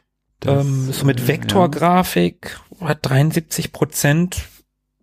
Ich kenn's nicht, ich kann da nichts zu sagen. Nee, habe ich auch äh, nie gesehen oder gehört. Ich kenne Team Yankee und Pacific Islands hieß das andere, glaube ich. Also wenn wir von Panzersimulationen sprechen. Aber Campaign, no. Nee. Wir bleiben aber beim Thema, nämlich beim Thema Panzer. Mhm. Wir kommen jetzt allerdings zu Panzer Action auf fernen Sternen. Das Spiel Nova 9 von Dynamics. Kenne ich nicht. Ja, Aber ich schätze, der Redakteur hat sich ins Fäustchen gelacht, als er die Zeile ähm, Panzer Action auf fernen Sternen getextet hat. Das könnte sein. Bestimmt. Ja. ja. Komm, direkt weiter. Ja. Nächste Seite. Beastmaster macht die Sache nicht besser. 72 Prozent. Äh, Beastmaster sagt mir aber irgendwie was. Zumindest der Titel sagt mir was. Beast ist so omnipräsent in verschiedensten Titeln irgendwie. Also hier steht, Beastmaster bietet die seltene Mischung aus Beat'em Up und Arcade Adventure. Für Fans dieser Genres sicherlich ein interessantes Game. Witzig, dass sie ungefähr jedes, jedes oder jedes zweite Spiel ins Genre Arcade Action stecken. Genau. Ja. Ja, gut, komm, weiter. Ja. Ah, die Charts, endlich mal wieder was, worüber wir reden können. Also, liebe Leute, wenn ihr noch da seid, jetzt geht's los. Genau. Wir sind bei den Charts angekommen und wir haben hier äh, tatsächlich, hatten wir das letztes Mal auch, mhm. äh, so unterschiedliche Charts. Wir haben einmal die Charts für Arcade Action, für Strategiespiele, Adventure-Spiele, Simulationen, Flugsimulationen, Rennsimulationen, Wirtschaftssimulationen, Jump'n'Runs und Sportspiele. Das sind die Amiga Games eigenen internen Charts sozusagen, ne? Ach, okay, ja, das sind die Wertungscharts. Genau. Nebendran sind die Media Control Charts. Da wird's interessant. Wir fangen natürlich wie immer von hinten an. Auf Platz 20 befindet sich das Spiel Black Crypt von Electronic Arts. Im sechsten Monat dabei, war im Vormonat auf Platz 17. Platz 19, Battle Isle von Blue Byte. Oh, Battle Isle war ganz geil. Ja. Das habe ich echt gut in Erinnerung. Ich weiß nicht, ob das wirklich gut ist, aber ich habe es gut in Erinnerung. Das war War auf jeden Fall ein uniques Spiel. Ja. Das sah, äh, war anders aufgemacht, als es tatsächlich war. Das war ja eher so ein, so ein Strategie, rundenbasiertes Strategiespiel. Mhm. ne? Es hat aber so getan und auch der Name suggeriert so ein bisschen mehr Action, finde ich. Das war bei History Line, das war ja fast das gleiche, Mhm. nur im äh, Erste Weltkriegsgewand. Mhm, genau. Da war das ähnlich. Übrigens habe ich, jetzt kommt's raus bei, äh, bei History Line, habe ich mal, da gab es ein Intro, ein gepixeltes Mhm. Intro, was die Geschichte, wie es zum Ersten Weltkrieg kommt, Mhm. abgebildet hat. Mit Text. Mhm. Ich erinnere mich sehr genau. Und ich habe für den Geschichtsunterricht, Ah, habe ich dieses komplette Intro abgeschrieben. Sehr gut. Ich habe den Amiga immer wieder neu gestartet, weil du ja nicht Pause machen konntest. Ich hatte ja keinen Freezer. Mhm. Und ich habe dieses komplette Intro abgeschrieben und habe das meiner Lehrerin als mein Referat gegeben. Und, und da war also diese, diese Behauptung der Eltern gegenüber, dass man damit ja auch was für die Schule machen könne mit dem Computer, gar nicht so falsch. Ich weiß auch nicht mehr, was ich dafür gekriegt habe als Note. Ich glaube, ich habe das, das war so ein Ding, ich hänge zwischen zwei Noten, ich wollte die bessere haben. Ja. Ich glaube, so ein Referat war das. Okay. Ja, dann gibt noch, dann gibt irgendwas ab. Dann habe ich das halt gemacht. Siehst du? so, ja. Ich habe äh, Confession und so. Ich habe gebeichtet. Ähm, ja, tut mir sehr leid. Frau Weber-Wiedmann, wenn Sie das hören, sorry. Wir sind auf Platz 18. Amber Star von Talion. Ich habe ja eher Amber Moon gespielt. Ich auch. Amber Star habe ich, glaube ich, sogar nie gespielt. Ich glaube ich auch nicht. Platz 17, eben auch drüber gesprochen, Dyna Blaster Ah, großartig. von Ubisoft.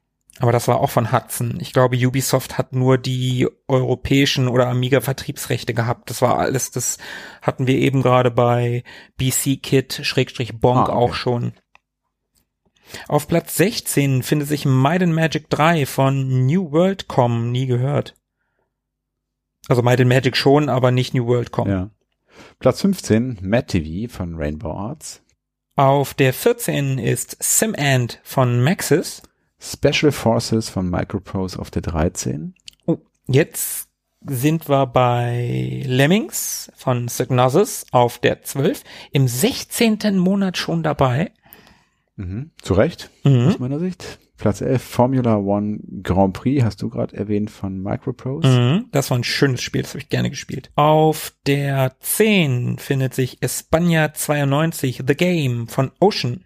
Platz 9, Bundesliga Manager Professional von Software 2000. Ja, das haben wir in unserer Fußballfolge ausgiebig besprochen, genauso wie den folgenden Titel Sensible Soccer auf der 8 von Mindscape. Mindscape. Mhm. War von Sensible Software eigentlich, ne? Ja. War dann auch wahrscheinlich wieder so ein Publisher-Developer-Ding. ja. Sieben, Epic von Ocean. Epic? Epic, war das nicht so eine Art Elite-Klon? Das mag wohl sein, ja. Ich weiß es nicht genau. Okay. Auf der 6 finden wir Airbus A320 von Talion. Pinball Dreams auf der 5. Auf der 4 1869 von Max Design. Tobi, das ist dein Spiel. Mag ich sehr gerne, habe ich sehr gern gespielt. Monkey Island 2 von Lucasfilm auf Das- der 3. Ist dann wiederum mein Spiel. Ja. Aber da steht Lucasfilm. Waren die nicht zu dem Zeitpunkt schon Lucas Arts? Ich glaube schon. Ich glaube, ab Monkey Island 1 waren die Lucas Arts. Nee, ab Monkey Island 2 waren die Lucas Arts. Das weiß ich nicht. Ich bin mir da relativ sicher. Auf jeden Fall finden wir auf der 2 Civilization von Microprose. Und auf der 1, tada, der Patrizier von Asket. Das ist der erste Monat und direkt auf der 1. Nicht schlecht. Ja. Das Softwarehaus des Monats war äh, Microprose. Genau, in dieser Disziplin bleibt Microprose mit seinen insgesamt drei Hits klar auf Platz 1, gefolgt von Talion, zwei Platzierungen und Ocean ebenfalls zweimal. Hm, Der Aufsteiger des Monats ist der Patrizier. Ja, eben gerade schon gesagt. Ja. Von 0 auf 1. Und auch eben schon erwähnt, der Charts Klassiker des Monats, nach 16 Monaten ungeschlagen, immer noch Lemmings. Ja, da muss auch erstmal was kommen. 16 Monate, über ein Jahr in den Charts. Nicht schlecht. So, jetzt kommen wir in den Budget-Bereich. Jetzt kommen mal ein paar Spiele, die wir wieder nicht kennen. Oh Gott, oh Gott. Wir haben auf dieser Seite Total Recall, die Versoftung des Arnold Schwarzenegger-Films, der übrigens sehr, sehr gut ist. Ja. Das Spiel kenne ich nicht. Ich kenne nur das Spiel zum Film auf dem NES. Das habe ich früher gerne gespielt. Ach, tatsächlich? Mhm. Sieht das irgendwie ähnlich aus? Nee, aber nee, eigentlich nicht. Nein. Hat 72 Prozent gehabt und ist Budget, weil hier steht was von 30 Euro. Okay. Ani verkauft sich für 30 Mark übrigens. Jetzt bin ich auch in die Euro-Falle getappt. äh, ähm, Ani verkauft sich also für 30 Mark. Traurig, echt ja. traurig. Er war jung und brauchte das Geld. Badlands ist hier nebenan. Kenne ich nicht. Ich auch nicht. ich bitte mir ein, dass ich schon mal gehört habe, aber nee, weiß ich nicht. Nee, ich kenne das. Doch, warte mal. Ich kenne das. Ich kenne so ein ähnlich. Das ist ein Autorennspiel. Ja. Das habe ich, glaube ich, in Berlin im Computerspielemuseum. Ich weiß nicht, ob es genau das war, aber so ein sehr ähnliches habe ich an einem, einem äh, Arcade-Automaten gespielt damals. Mhm. Als ich im Computerspielemuseum war, da hatten die so einen Arcade-Automaten so zum Hinstellen. Da war aber ein, ich glaube, die hatten ein Gaspedal und ein Lenkrad. Mhm.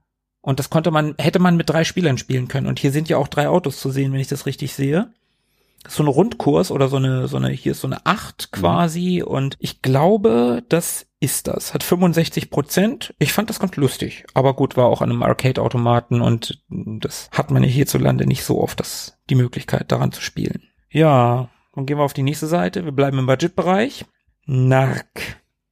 Narc. Ich glaube, darüber haben wir in der letzten Amiga-Sprechstunde auch schon gesprochen. Mm, ja, da sagtest du nämlich was von Narcos. Ja, das bin ich irgendwie über diesen Namen Narc gestolpert. Hat aber auch nur 36 Prozent, sollte man schnell vergessen. Ja. Weiter. Äh, Nightbreed ist hier das letzte Spiel in der Budget-Reihe. Kenne ich auch nicht. Ein Arcade-Spiel, 68 Prozent, irgendwas mit Vampiren oder Friedhöfen oder so. Ja, er sieht aber zumindest ein bisschen schicker aus. War noch gar nicht das letzte. Oh, stimmt. Wir sind noch weiter. Oh, es geht noch eine ganze Ecke weiter. Jetzt kommen wir tatsächlich zu einem Budgetspiel, das ich auch kenne. Ja. Pang. Du kennst das nicht? Nee. Das habe ich sogar gehabt auf dem Amiga. Das gab es auch als Umsetzung für Super Nintendo. Da hieß das Super Pang, wie Nintendo halt damals so gewesen ist. Einfach vor alles ein Super Klatschen. Das ist ein echt cooles, ja, so eine ein Puzzlespiel, so ein Action-Puzzlespiel. Da ist man so ein kleines Männchen in so einem, das ist so ein One-Screen-Game und da sind große Bälle und du hast so eine Art Projektil, du läufst da unten lang und hast ein Projektil und du schießt auf diesen Ball und dann werden daraus zwei Bälle, die ein bisschen kleiner werden. Mhm. Und dann schießt du auf diesen etwas kleineren Ball, dann werden daraus wiederum zwei Bälle, die ein bisschen kleiner werden. So lange, bis du einen ganz kleinen mhm. Ball hast und wenn du den triffst, ist der weg. Okay. Und du darfst aber von diesen Bällen dann nicht getroffen werden. Das ist echt ein cooles Spiel. Das hat wirklich Spaß gemacht. Das habe ich auf dem Amiga sehr gerne gespielt. Und das habe ich auch auf dem Super Nintendo Emulator. Und auch da habe ich das gerne gespielt. Also mhm. Also das ist wirklich ein tolles Spiel. Wenn man da mal die Gelegenheit hat, das kann man heute immer noch super spielen. Das ist gut gealtert. Das ist ein gut gealtertes Spiel. Es hat so ein bisschen was, ich weiß nicht, ich kenne Bubble Bobble nicht gut genug, aber so in dem Style, mhm so auch mit den Levels, du hast dann teilweise Leitern und irgendwelche Plattformen, auf die mhm. du dann drauf krabbeln musst, die natürlich die Flugbahn der Bälle wiederum beeinflussen. Mhm. Das ist ein gutes Spiel. Gelungene Automatenumsetzung steht hier auch. Ja, finde ich, finde ich, passt ja. total. Hat zwar hier nur 64 Prozent. Ich würde dem mehr geben, aber ähm, ja, ist ein gutes Spiel. Ja. Ich habe jetzt gerade rausgelesen, dass es einen Vorgänger hat, der Ups Up heißt. Der kommt mir sehr bekannt vor. Ich glaube, das habe ich schon mal gespielt. Aber Peng sagt mir gar nichts. Ja, aber manchmal, es gibt ja so Spiele, die irgendwie überhaupt niemand auf dem Schirm hat, die total unbekannt sind, die aber unfassbar viel Spaß machen, die man selber vielleicht auch viel gespielt hat und die sonst so wenig Beachtung gefunden haben. Das scheint eins davon zu sein. Also ich würde tatsächlich sagen, dass das gar nicht so unbekannt ist. Ja? Ich glaube, das ist nicht unbekannt, Peng. Aber ich kenn's doch nicht. Ja, aber du kennst ja auch nur vier Spiele. Ah ja, stimmt. Hast dich gerade mit, mit irgendwem anders verwechselt. Hm, ja. Das passiert mal. Soccer Pinball ist das nächste Spiel hier im Budgetbereich. Das, das, sieht richtig das scheiße sieht wirklich aus. grottig aus und es hat auch wirklich nur 21 Prozent verdient. Motivation 10 Prozent. Das muss man erstmal schaffen. Ruckende Animation und dünner Sound steht hier nur. Er sieht auch wirklich scheiße aus. Das sieht richtig scheiße aus. Soccer Pinball. Schnell weiter. Ja, unbedingt. Stack the Slug? Was, was, was keine Ahnung. Ein Arcade-Action-Spiel zur Abwechslung hm. mal. 31 Prozent. Ich kenn's nicht. Ich kann nicht mal sagen, was das, also. Es sieht gruselig aus. Das sieht echt scheiße aus. Okay. Was hast du? Ich habe hier noch Paramax, ein neues Jump-and-Run-Game in der Kulisse von Industrieanlagen. Das klingt auch richtig catchy. 67 Prozent natürlich. 61. Ach stimmt, ich verwechsel immer die 7 und die 1 hier. Arcade Action natürlich. Übrigens alle hier genannten Spiele zuletzt sind von Codemasters. Oh ja, stimmt. Nee, kenne ich nicht. Paramax sieht auch nicht besonders gut aus. Sieht, erinnert mich ein bisschen an Rick Dangerous irgendwie. Mm, ja, ja, stimmt, hat so ein bisschen Rick Dangerous Anleihen. Aber nee, komm, weiter geht's. Und wir haben den Budget-Bereich hinter uns gelassen und kommen in den Bereich Public Domain und Shareware. Es wird, glaube ich, Dank. nicht besser.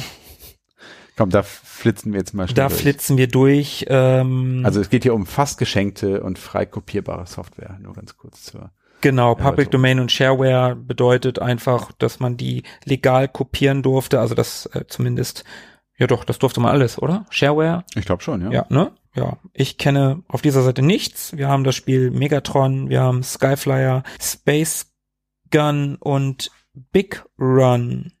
Space Gun Big Run? Ist das ein Spiel? Nee, zwei Spiele. Zwei, die Diskette enthält zwei Spiele, steht hier. Ja, Kenne ich nichts von. von. Auf der zweiten Seite haben wir Hyperspeed. Oh, das kenne ich. Das sieht ein bisschen aus wie, das ähm, ich. wie Supercars. Ja, das kenne ich. Das habe ich gespielt. Das war geil. Das hat Spaß gemacht. Das war tatsächlich so ein. Oder meine ich Indie Heat? Du hast recht. Indie Heat. Ich meine auch Indie Heat. Ja, Supercars war was ganz anderes. Äh, Hyperspeed sieht aus wie Indie Heat. Und genau. Indie Heat war cool. Und das habe ich auch gerade mit Indie Heat verwechselt. Ja. Ja, du hast recht, aber das sieht sehr aus wie, wie Indie Heat und Indie Heat war in der Tat ein sehr cooles Spiel. Das war auf den ersten Blick nichts Besonderes, grafisch zumindest. Konnte man aber, glaube ich, zu viert spielen. Mm, das ja, das kann sein. Cool. Das hat Bock gemacht. Äh, das zweite hier auf der Seite ist American Football. Kenne ich auch nicht. Sieht ganz ja, nett aus. Ja, ja, also sieht grafisch ganz cool aus. Da kommt es halt auf die Spielmechaniken drauf an. Können wir nicht kontrollieren und da wir es nicht kennen. Naja. Weiter geht's. Achso, Pipeline ist hier noch. Ein Puzzlespiel, ne? Puzzlespiel vielleicht, ja. Ein Spiel für Schnelldenker. Wo man so äh, Pipes irgendwie verlegen muss, das Wasserverlauf. Ein Rohr verlegen. Äh, Außerdem wird hier nochmal wieder aufgerufen zur Einsendung von Komplettlösungen, bei denen man, wie bereits erwähnt, 500 Euros, nein, D-Mark einkassiert. so. Oh, da kommt gleich was. Space Crusade. Ja. Was macht denn das da? Sehr gute Frage. Ist es das Space Crusade? Sieht so aus, ne? Space Crusade, ein Strategiespiel, wobei man in vielen Gängen auf Aliens trifft und versucht, diese mit seiner Mannschaft zu töten. Mannschaft. Ich auch gut. Also, das finde ich seltsam. Wir sind hier im PD-Shareware-Bereich und hier wird Space Crusade aufgeführt. Space Crusade ist eigentlich der Klassiker von Gremlin. Also das Pendant zu Hero Quest, wenn man so will. Ja, haben wir auch schon mal drüber gesprochen. Genau. Und das war eigentlich alles andere als Shareware. Das war von Gremlin. Gremlin ist ja kein Shareware-Hersteller ja. gewesen eigentlich. Und Space Crusade ist Games Workshop und Games Workshop ist eine Lizenz. Also ich kann mir nicht vorstellen, dass das Shareware ist, obwohl wir beim letzten Mal auch das Star Trek-Spiel im Shareware-Bereich, glaube ich, hatten. Ja, aber das, das ist auch Lizenz. Das wundert mich hier. Das wundert mich das auch. Werde ich nochmal nachrecherchieren müssen. Weil hier auch überhaupt nichts, also in dem kleinen Text nichts äh, über Gremlin steht, Gremlin ne? steht oder über Games Workshop oder irgendwie sowas. Aber es ist tatsächlich das. Ja, das ist das, ne? Sprechen, ja. Nächste Seite. Hier wird ein Stück Hardware beworben und zwar das ADG Laserdisc System von Pioneer in einer krassen 90er Jahre aufgemachten doppelseitigen Werbeanzeige. Die nutzen hier auch Dragon's Lair so ein bisschen als catchy Testimonial und dann wird hier noch dieses schöne, wunderbare, schwarze, Videorekorderartige Gerät gezeigt einem kleinen Foto. Echt wirklich verrückt, wie so Werbeanzeigen gestaltet worden sind. Mm. Damals. Ja, in Kürze lieferbar steht. Alter Schwede, das war gar nicht mal so günstig, ne? Stehen da Preise? Ja. Ach da, stimmt. Also die teuerste Variante hier 2199 Mark. Ja. Jo, kann man machen, ne? Oh, jetzt, jetzt ah. kommen wir in den Bereich Ach, schön. Special Movies und Games vom großen Hans Ippisch geschrieben. Ja. Da geht's auch direkt mit einem für mich Klassiker los. Ich glaube, über das Spiel haben wir auch schon mal mhm. gesprochen. Terminator 2. Ja, da haben wir definitiv drüber gesprochen in einer unserer Amiga-Sprechstunden. Das war ja eines der allerersten Spiele, das ich überhaupt hatte für den Amiga. Mhm. Auch wenn es nicht gut war, habe ich dadurch schon ja, warme Erinnerungen an das Spiel. Mhm, ich auch, tatsächlich, ja. Das war eines deiner ersten Spiele und als du den Amiga ganz neu hattest, war ich ja äh, hoch fasziniert von der Kiste und natürlich auch von dem Spiel und insofern habe ich da auch tatsächlich vor allem an die Sounds dieses Spiels ähm, sehr, sehr warme Erinnerungen. Mm, stimmt, ja, wir haben schon mal die Musik eingespielt vom äh, Handbearbeiten. Genau, die hatte ich in einer meiner Seems Like Yesterday Nein, die hatten wir in einer der Amiga-Sprechstunden, als wir über das Spiel schon mal gesprochen nee, haben. Ich, ich hatte, ich hatte äh, den Waterworld-Soundtrack. Ja. Mal äh, ausgewählt und der Composer dieses Soundtracks hat ja. hatte auch diese Sequenz. Aber da hast du den nur in den Geschichte. Hintergrund geschnitten und wir haben den Soundtrack schon mal richtig ja. angespielt. Okay. Haben wir, das weiß ich. Auf jeden Fall ist Terminator 2 so ein Spiel gewesen. Nur noch mal ganz kurz. Eigentlich ist das ja eine coole Idee. Passagen zu haben, wo man so eine Art, ja, Top-Down-Autorennen hat, wo man Sachen ausweichen muss. Du hast One-on-One-Fighting-Bereiche, du hast von links nach rechts fast schon Beat'em-up-artige Parts, du hast Puzzle-Parts. An sich klingt das einzeln alles toll, wenn du mhm. das alles miteinander vermischt. Leider ist keiner dieser Bereiche des Spiels wirklich gut. Arnie ist in Pixelform nicht einmal die Diskettenwert, auf denen er sich befindet, schreibt der Hans. Ja. Genau, das war also ein szenisches Spiel. Ne? Es gab keine zusammenhängende Handlung, sondern es waren Genreunterschiede in den einzelnen Szenen. Mhm. Wie gesagt, das fände ich tendenziell gar nicht mhm. schlimm, wenn die einzelnen Genres gut ausgearbeitet gewesen wäre. Dann wäre das ein sehr innovatives Spiel sogar geworden. Und ich glaube, die, ich nenne sie mal Minigames, die, die mir wirklich Spaß gemacht haben, waren diese Puzzle-Dinge, also mhm. die Hand und mhm. das, das Gesicht zusammenzustellen. Mhm, das war cool. Und die anderen, es gab dann diese, diese Prügelsequenzen, die waren wirklich, also. Gegen man, den T1000, das war, ja total, Besseres gewohnt aus den das Genres. War voll, das war richtig scheiße. Das war mies und die anderen Top-Down-Verfolgungsjagden, die habe ich als unfassbar schwer in Erinnerung. Die waren auch echt schwer. Also ich konnte es irgendwann, irgendwann konnte ich es durchspielen, ne? Mhm. Wir hatten ja Zeit und wir haben gespielt, was wir hatten und ja, ja. Wir hatten ja nichts. Auch das ist wahr, ja. Lass uns weitergehen. Ja. Tschüss, Ani. Tschüss. Hallo Simpsons auf dem Amiga. Kenne ich nicht. Kenne ich auch nicht. Gar nicht. Nee. Das einzige Simpsons-Spiel ist Krusty's Funhouse, was ich noch kenne vom Amiga. Ach, das gab's auch auf dem Amiga? Mhm. Kenne ich das? Ich bin mir nicht sicher. Das war so ein, ja, so ein Puzzler auch, glaube ich. Das kenne ich zumindest, aber nee, Simpsons kenne ich nicht. Aber das daneben kenne ich. Ja. Sehr gut sogar. Haben wir auch schon mal drüber gesprochen. Ja, Robocop 3, genau wie Terminator 2 eben von Ocean. Tolle Lizenzen, mittelmäßige Spiele. Wobei Robocop 3 habe ich wirklich gerne gespielt.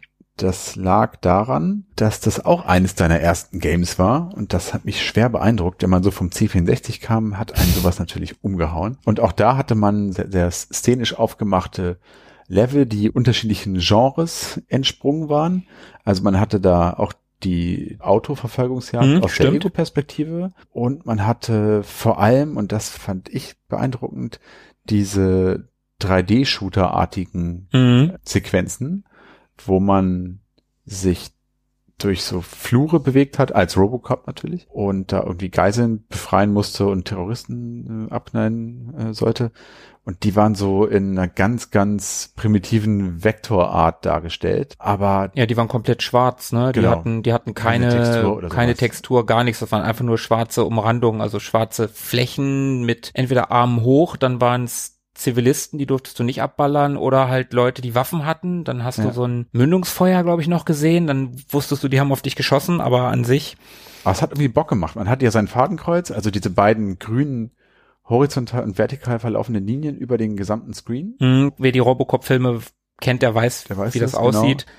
Und dann hattest du da eben diese so, so Low-Poly-Ästhetik hatten mhm. diese Terroristen. Und das hat irgendwie Bock gemacht. Die Soundeffekte waren auch ganz cool, glaube ich. Da kann ich mich nicht mehr dran erinnern. Also ich, ich, weiß auch noch, dass ich diese Level aus der Ich-Perspektive, also aus der Ego-Perspektive von Robocop, die fand ich halt auch cool. Mhm. Die waren geil. Aber die restlichen Also das Autofahren hat nicht besonders viel Spaß gemacht. Und es gab ja auch noch eins, wo du fliegen konntest. Mhm. Robocop hatte da ein Jetpack und das mhm. war halt richtig schrottig. Ja, und es gab auch noch mal so ein One-on-One-Fighting-Ding, wo du dich zwar in einem dreidimensionalen Raum bewegt hast, aber die Kamera war fix in einer Ecke, ähnlich wie bei so einem Resident Evil. Und dann war so ein Cyborg-Ninja oder Robo Roboter-Ninja oder so, der mhm. da rumgespielt abgesprungen ist und den zu besiegen, das war fast unmöglich. Also ich mhm. habe das glaube ich nie geschafft. Es hat überhaupt keinen Spaß gemacht.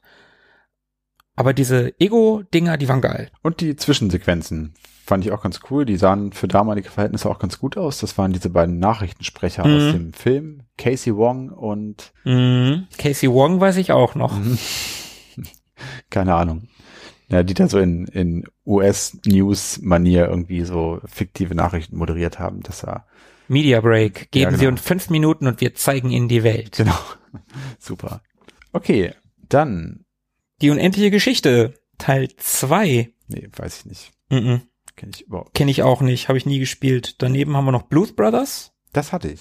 Das hatte ich auch, kann ich mich aber auch überhaupt nicht mehr dran erinnern. Es war halt ein Plattformer, ein Jump'n'Run, aber mehr weiß ich nicht. Ich glaube, das war ganz gut.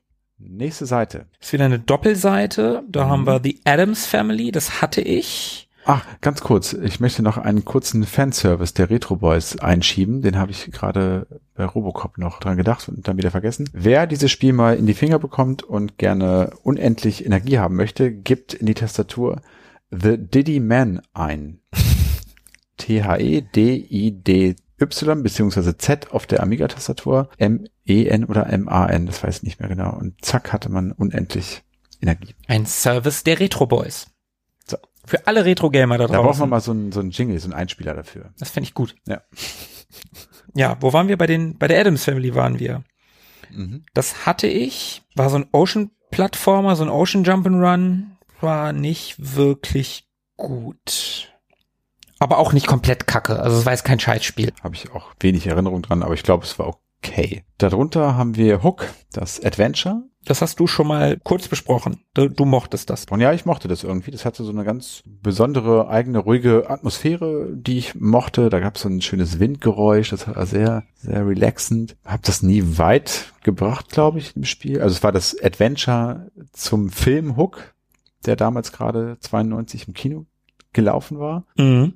Der Film ist super und ja. das Spiel fand ich auch ganz gut.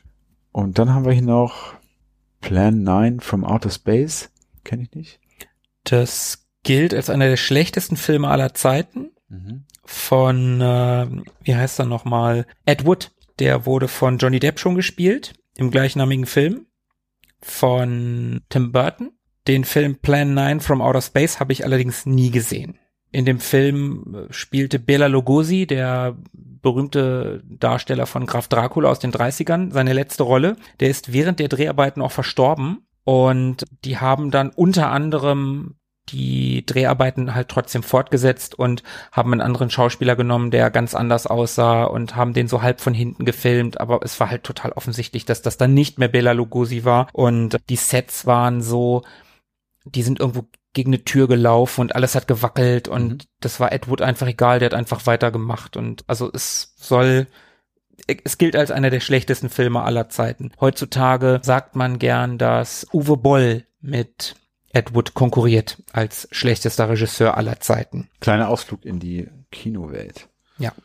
Ich muss ja meinem Status, den ich mir in irgendeiner Folge mal als Cineast erlangt habe, den muss ich mir ja auch äh, verdienen. Also ja. das, das muss ich ja aufrechterhalten. Als nächstes haben wir den Film oder haben wir das Spiel Hudson Hawk zum gleichnamigen mhm. Film. Hatte ich auch. Hatte ich auch, ist auch wieder so ein Ding, ähnlich wie Adams Family. Das ist, glaube ich, auch alles von Ocean gewesen. Ja, war okay, aber irgendwie auch egal, so ein bisschen. Ja, genau. Egal, passt total. Dann blättern wir um und kommen in die Rubrik Tipps und Tricks. Nee, eins haben wir noch. Oh, stimmt, halt. da ist noch eins. Eins haben wir noch. Ja. Indiana Jones. Allerdings das Actionspiel, ja. nicht das Adventure. Und das Actionspiel war auch nicht wirklich gut. Nee, erinnere ich mich auch noch dran. Peitschen schwingen und so. Das war echt nicht gut. Und jetzt kommen wir zu den Tipps und Tricks. Ach, hier stehen übrigens nochmal zusammengefasst in der Übersicht alle Fun-Ratings. Da hat, ja, Indiana Jones zu Recht wahrscheinlich mit 23 Prozent oh, wirklich abgekackt. Oh, bitter, bitter. So ein guter Film und dann so ein mieses Spiel. Echt traurig. Das Adventure hat 84. Ne? Also. Ja, also die haben nur wenige, die 70 Prozent überschritten. Mhm, Robocop 3 tatsächlich und Adams Family. Mhm. So, nun aber die Rubrik Tipps und Tricks. Tipps und Tricks. Ja, hier werden so Cheats und Level Codes und so ein paar äh, ja, Tipps eben zu verschiedensten Spielen abgedruckt. Bumpy, Premiere und Civilization haben wir hier zum Beispiel. Mhm. Haben wir hier irgendwas, was wir so auf den letzten Metern mitgeben können von irgendeinem tollen Spiel? Nee, also auf der nächsten Seite geht's ja noch weiter mit Quicks, Horror Zombies from the Crypt, Wolfchild, Swift, Lethal Access und Pitfighter. Oh, Swift, das finde ich ganz nett. Swift ist ja quasi Silkworm 4. Mhm. Also ist ein Silkworm-Teil, ist ein Vertical-Shooter, in dem man entweder, ich glaube, einen Jeep oder einen Helikopter steuert, wenn ich das richtig in Erinnerung habe. Und wenn man im Pausenmodus NCC-1701 eingibt, dann bekommt man unendlich Leben. Hm. Und was ist NCC 1701? Äh, Enterprise. Sehr gut, sehr gut. Der, kein die, Tracky. Die, die Kennung der, der, Enterprise. Sehr gut. Kein Tracky muss Hasskommentare in die selbigen schreiben. Ich freue mich. Ansonsten gibt's hier noch Tipps zu Sensible Soccer und Jaguar XJ20. 220, so, wow. Also ich habe es immer komplett auf Deutsch ausgesprochen, ja. das Ding XJ220. Wahrscheinlich müsste man eigentlich Jaguar XJ 220 oder 220 oder ja, XJ220. Ja. Übrigens hat hier äh, der Computec Verlag auch 20 Euro springen lassen. Mark. Ah, Mann.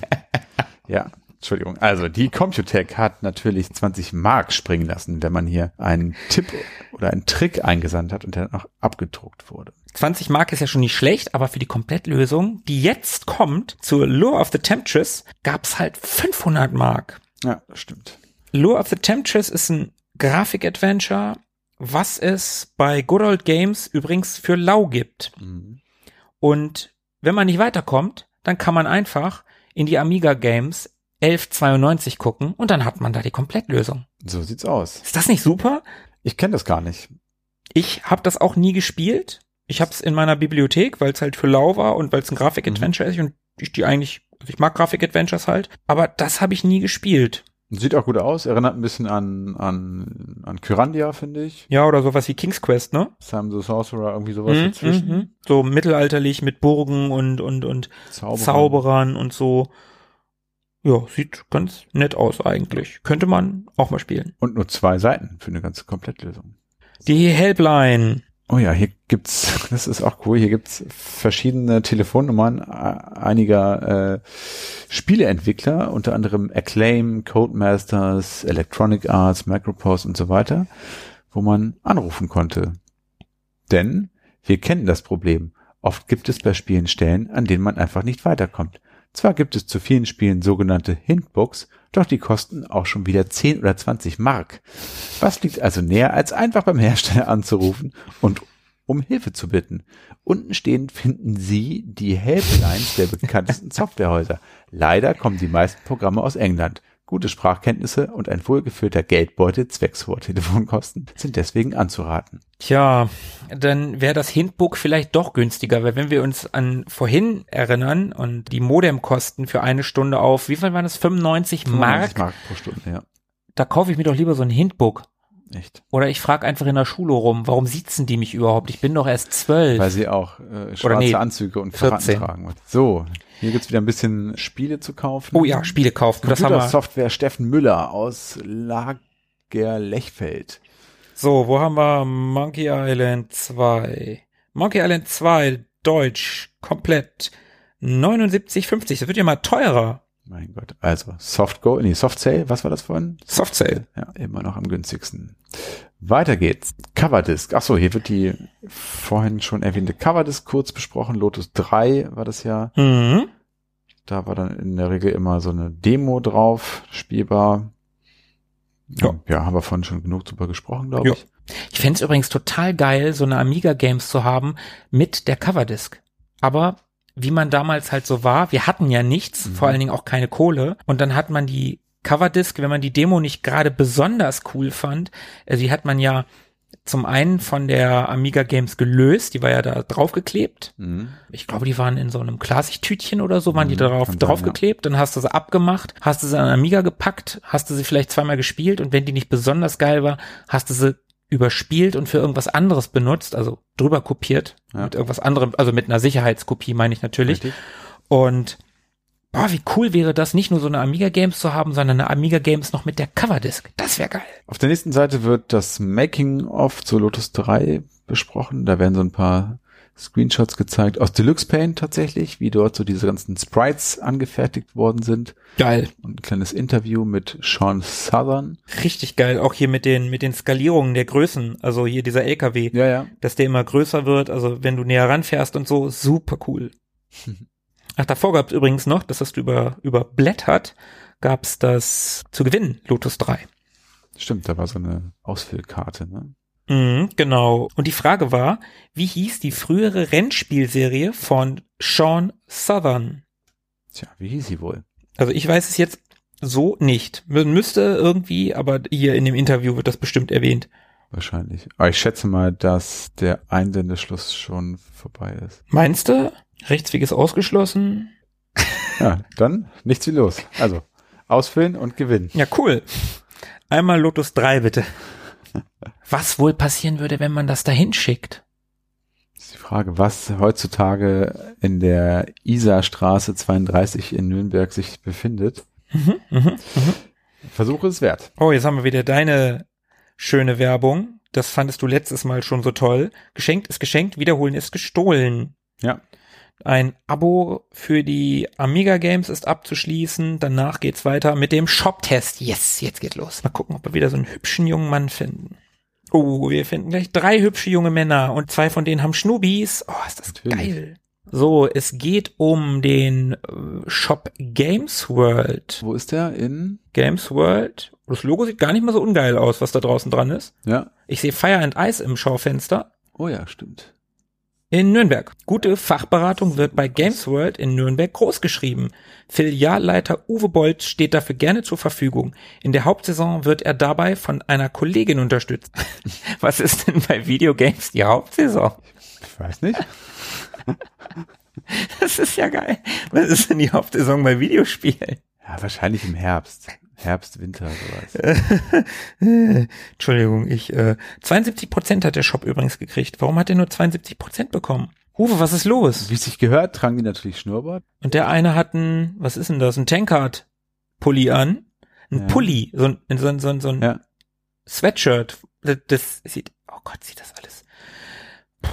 Obwohl ich das Schaufenster halbwegs schick finde noch. Also für einen Laden aus der damaligen Zeit. Ja. Auf einem anderen Foto guckt jemand ins Schaufenster rein. Der hat, hat auch einen Schnurri. Und an einem Amiga und PC können Sie ein Probespielchen wagen, steht hier noch. Oh ja. Sehr gut. Also, wer mal in Nürnberg ist, besucht den Games World Software Shop. Oh, oh, die nächsten Seiten sind aber schön. Die offizielle deutsche Lotus 3 Meisterschaft 1992. Oh ja. Das ist ja Sieht geil. Mhm, sieht sehr, sehr hübsch aus. Das war, na, wann waren sie bei uns? Hm. Gar nicht. In Göttingen waren sie. Warum ist man in Göttingen und nicht in Hannover? In allen PC Computer Center, weil wir wahrscheinlich dieses PC Computer Center nicht hatten. Vermutlich. Ist doch kacke. Also offensichtlich gab es da eine Meisterschaft, die von Stadt zu Stadt getourt ist, wo man dann eben sich in Lotus 3 messen konnte und zu gewinnen gab es einen 486er. Mit allem drum und dran. Mit allem drum und dran. Ja, geil. Weiter. Oh, das Preview, das war ganz am Anfang schon. Oh ja, da freue ich mich schon auf die nächste Ausgabe. Da, das war ganz am Anfang schon erwähnt haben, nämlich Lemmings 2 wird gepreviewt. Suiz ja. Die Suizidtierchen kehren zurück. Da freue ich mich tatsächlich drauf. Ich bin ein großer Lemmings 2 Fan. Ich weiß, viele behaupten, dass Teil 2 das schlechtere Lemmings ist und das mag in einigen Punkten auch der Wahrheit entsprechen. Ich habe es geliebt und mag es immer noch total gerne und diese ganze Vielfalt, die es dort plötzlich gab, die fand ich immer eine große Bereicherung, ehrlich gesagt. Und ja, ich fand es war einfach ein super Spiel. Ja, ich mochte das auch gerne. Auch wenn man rückblickend ehrlich ist, es gab halt zu viele gleiche ja, ja. Viecher, dass es halt doof, das haben sie einfach überladen, aber trotzdem war es ein tolles Spiel. Und ich habe, glaube ich, auch ehrlicherweise Lemmings 2 viel mehr gespielt als den ersten. Mhm, ja, ich auch. Dann gehen wir weiter mhm. und da haben wir noch oh, was. Auch schön. Auch ein absoluter Klassiker. Das ist wirklich ein Amiga-Klassiker. Ja. Und da haben wir uns tatsächlich schon mal überlegt, da eine Ehrenrunde draus zu machen. Leider kam uns Covid-19 dazwischen, mhm. denn es handelt sich um The Chaos Engine von äh, den Bitmap Bros. Genau, von den Bitmap Brothers. Und wir wollten da gerne schon vor Kirby übrigens eine Ehrenrunde draus machen. Mhm. Und dieses Spiel kann man ja zu zweit spielen und das haben wir uns auch fest vorgenommen, dass wir das für die Ehrenrunde zu zweit spielen. Ähnlich wie wir Xeno Crisis auch zu zweit gespielt haben, also dann zu dritt halt vorm Monitor sitzend oder vorm Fernseher, aber halt zwei Leute spielen. Das ging jetzt eine ganze Zeit wegen, wegen Corona nicht. Und ja, das steht auf jeden Fall noch auf unserer Agenda. Also das wird bestimmt kommen. Wir kommen zum nächsten Preview. Goblins Teil 2. Ich habe mit der Goblins-Serie tatsächlich keinen echten Deal. Ich habe die nie gespielt. Aber in der nächsten Ausgabe der Amiga Games, das was ja meine erste war, da war Goblins 2 als Demo drauf. Mhm. Und ich habe die Demo versucht zu spielen, ich habe es aber nicht gerafft. Ich habe das mal gespielt und ich fand es, glaube ich, auch ganz nett. Ich meine, das ist so ein bisschen, ist ja so ein Puzzler, ne? Geht so in Richtung Lost Vikings oder sowas? Ich habe das eher als Adventure abgespeichert. Es ist ja? ein Puzzle-Adventure vielleicht, also so eine Mischung irgendwie. Ja, also man hat ja auch mehrere Goblins und ich hätte jetzt auch gesagt, dass irgendwie der eine kann dies, der andere kann das und nur gemeinsam können sie dann irgendwelche Rätsel lösen und aber genau weiß ich es auch nicht mehr. Ich glaube, es ist ganz gut. Mhm. Und ich finde auch den Goblins Programmierer, den R. Lacoste, wie hier steht, finde ich auch gut. Der sieht sehr gut aus. Ja. Der trägt so ein kurzärmliches, wild gemustertes Hemd. so und 90er. Und sitzt mal seiner grauen PC-Kiste. Mann, Mann, Mann, das ist sehr 90er. Oh, da kommt noch ein Preview.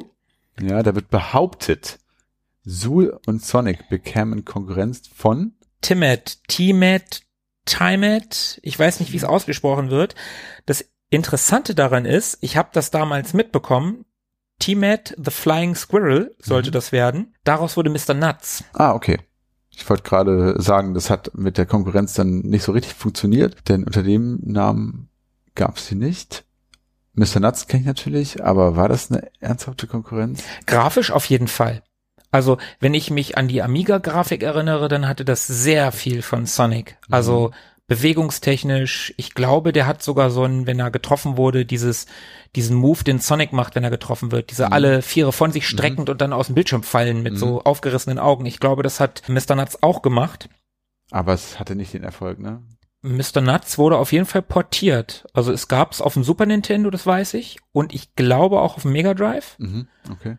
Also ja, es hatte nicht diesen Impact, war ja auch von Ocean gepublished wenn ich mich da richtig entsinne. Ich weiß auch nicht genau, wie die Geschichte von äh, der Entwicklung dieses Spiels ist, warum aus Teammate Mr. Nuts wurde und warum aus diesem, ja, Flughörnchen, diesem sehr dünnen Flughörnchen hier mit ganz dünnem Schwänzchen, so ein, so ein richtiges rotes Eichhörnchen mit so einem buschigen, plüschigen Tail wurde. Keine Ahnung. Mhm.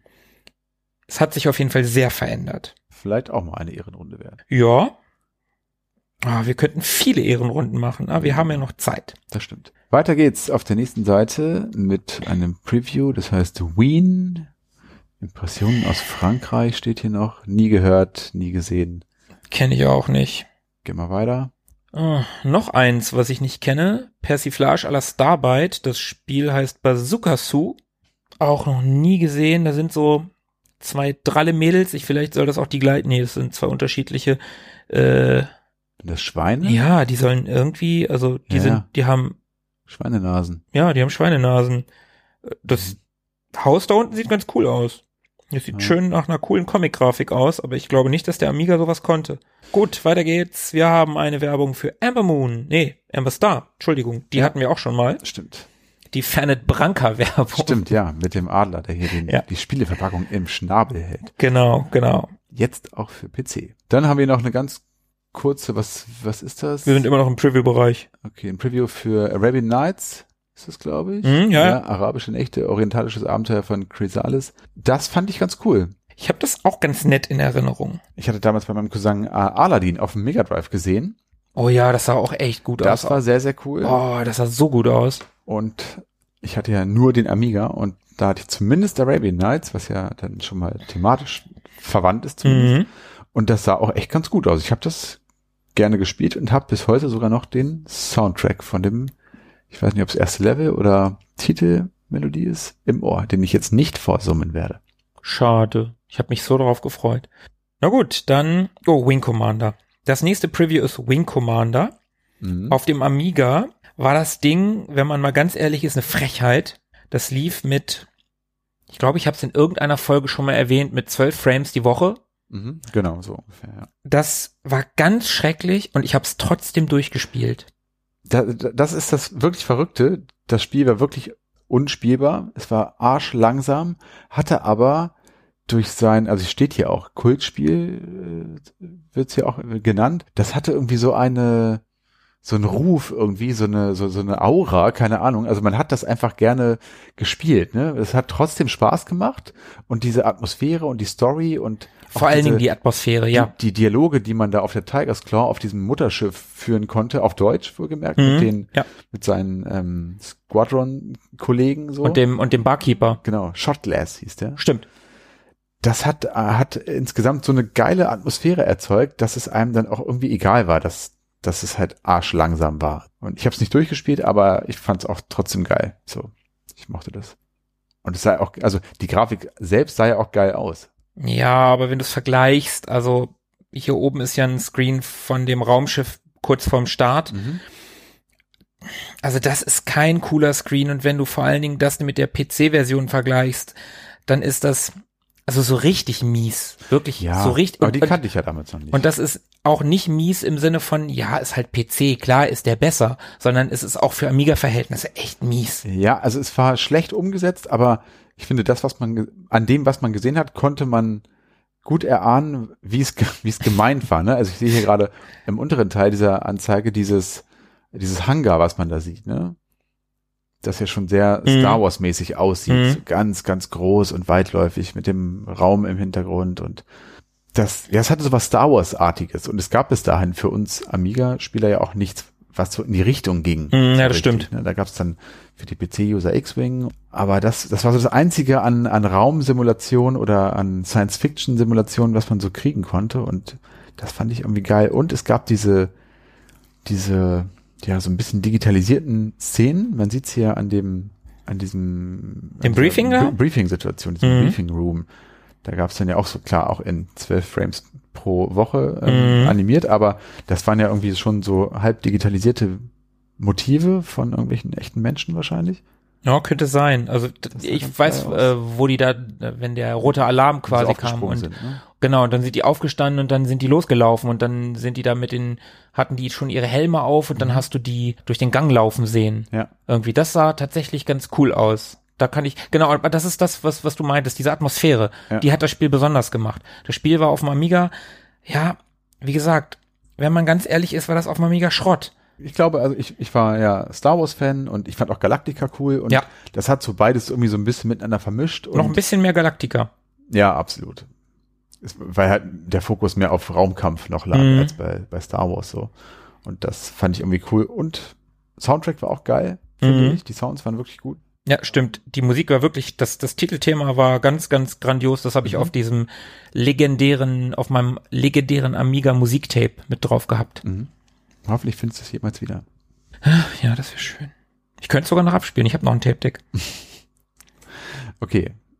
Wir kommen langsam, aber stetig voran und damit auch zum Ende. Wir kommen in den Bereich Vorschau ja. auf die Ausgabe 1292, die erste, die ich physisch habe. Geil. Vielleicht haben wir die nächstes Mal sogar vor uns liegen. Ah, wäre schön. Ich werde im Keller mal suchen gehen gibt natürlich die gleichen Rubriken, die wir eben auch schon durchgesprochen haben. Die Titel, die besprochen werden in dieser Ausgabe, haben wir eben auch alle schon kurz genannt. Genau, im Preview-Bereich wurden die alle genannt, die wir hier aufgelistet haben. Es gibt noch eine geile Lucky Strike-Werbung zum Ende. dieser Ausgabe. Das sind diese ganz, ganz ja, ikonischen Zigarettenwerbungen von Lucky Strike damals, die so ganz anders waren als alles, was man vorher gesehen hatte, wo nur eine Schachtel und eine Zigarette zu sehen war und darüber eben immer diese eine Zeile, die dann ganz humorvoll getextet war. Mm, und hier ist halt sehr schön, da ist an der, am linken Rand so ein, ja, so, so eine gestrichelte Linie mit einer Schere. Man konnte das abschneiden und es sind äh, zwei Löcher angezeichnet oder, oder zwei Markierungen gemacht, wo man, wo man lochen soll. Und darüber steht halt für ihre Sammlung. Super. Ist echt cool. Ja, das ist eine coole Werbung. So. Last but not least. Letzte Seite. Haben oh, wir schön. das Backcover quasi.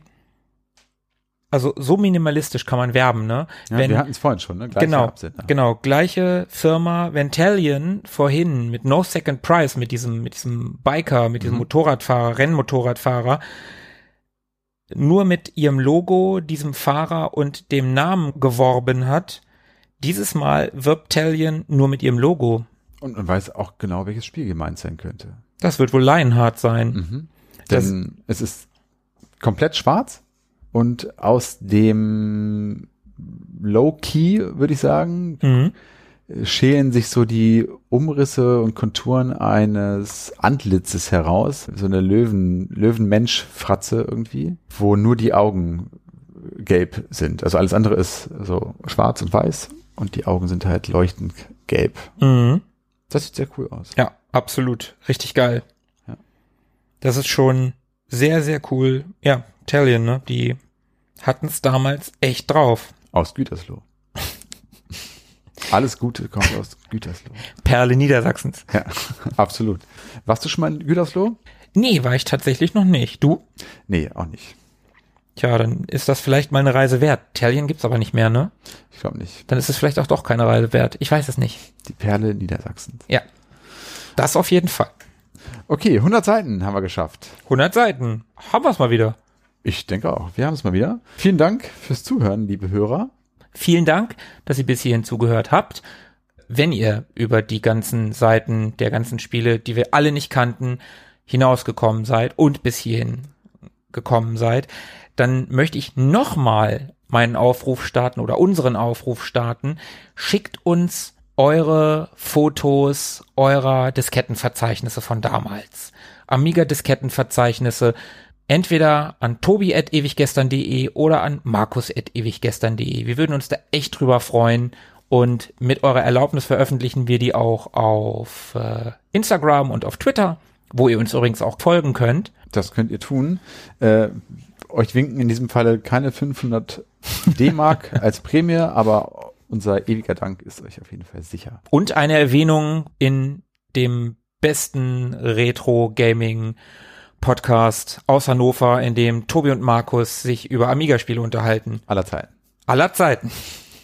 Und wenn das nicht ein bisschen Einsatz wert ist, dann weiß ich auch nicht. Wir freuen uns über Kommentare, wir freuen uns über äh, nette Bewertungen ernst gemeinte, äh, warme Worte und äh, all sowas. Und ich habe vorhin mal nachgeguckt in den Kommentaren, da ist noch Platz. Da ist noch Platz. Da geht ne? noch was. Ja, ja, ich glaube auch. Also wer mag, kann da gerne mal uns wissen lassen, wie euch denn unsere Sprechstunde so gefällt und uns vielleicht nochmal rügen, dass wir das ein oder andere Spiel nicht kannten. Aber ich glaube, das wird besser in den nächsten Folgen. Ja, glaube ich auch. Das sind jetzt sehr frühe Ausgaben. Wie gesagt, ich hatte mein Amiga zu dem Zeitpunkt noch nicht und du noch nicht sehr lange. Mhm. Und insofern wird es, glaube ich, in den nächsten Ausgaben auch ein bisschen spannender.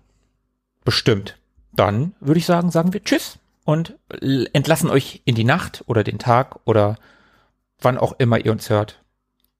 Bis zum nächsten Mal und wie Philippe sagen würde, bleibt am Drücker. Bis dahin. Ciao. Ciao. Mögen die Retro Boys mit euch sein. Immer.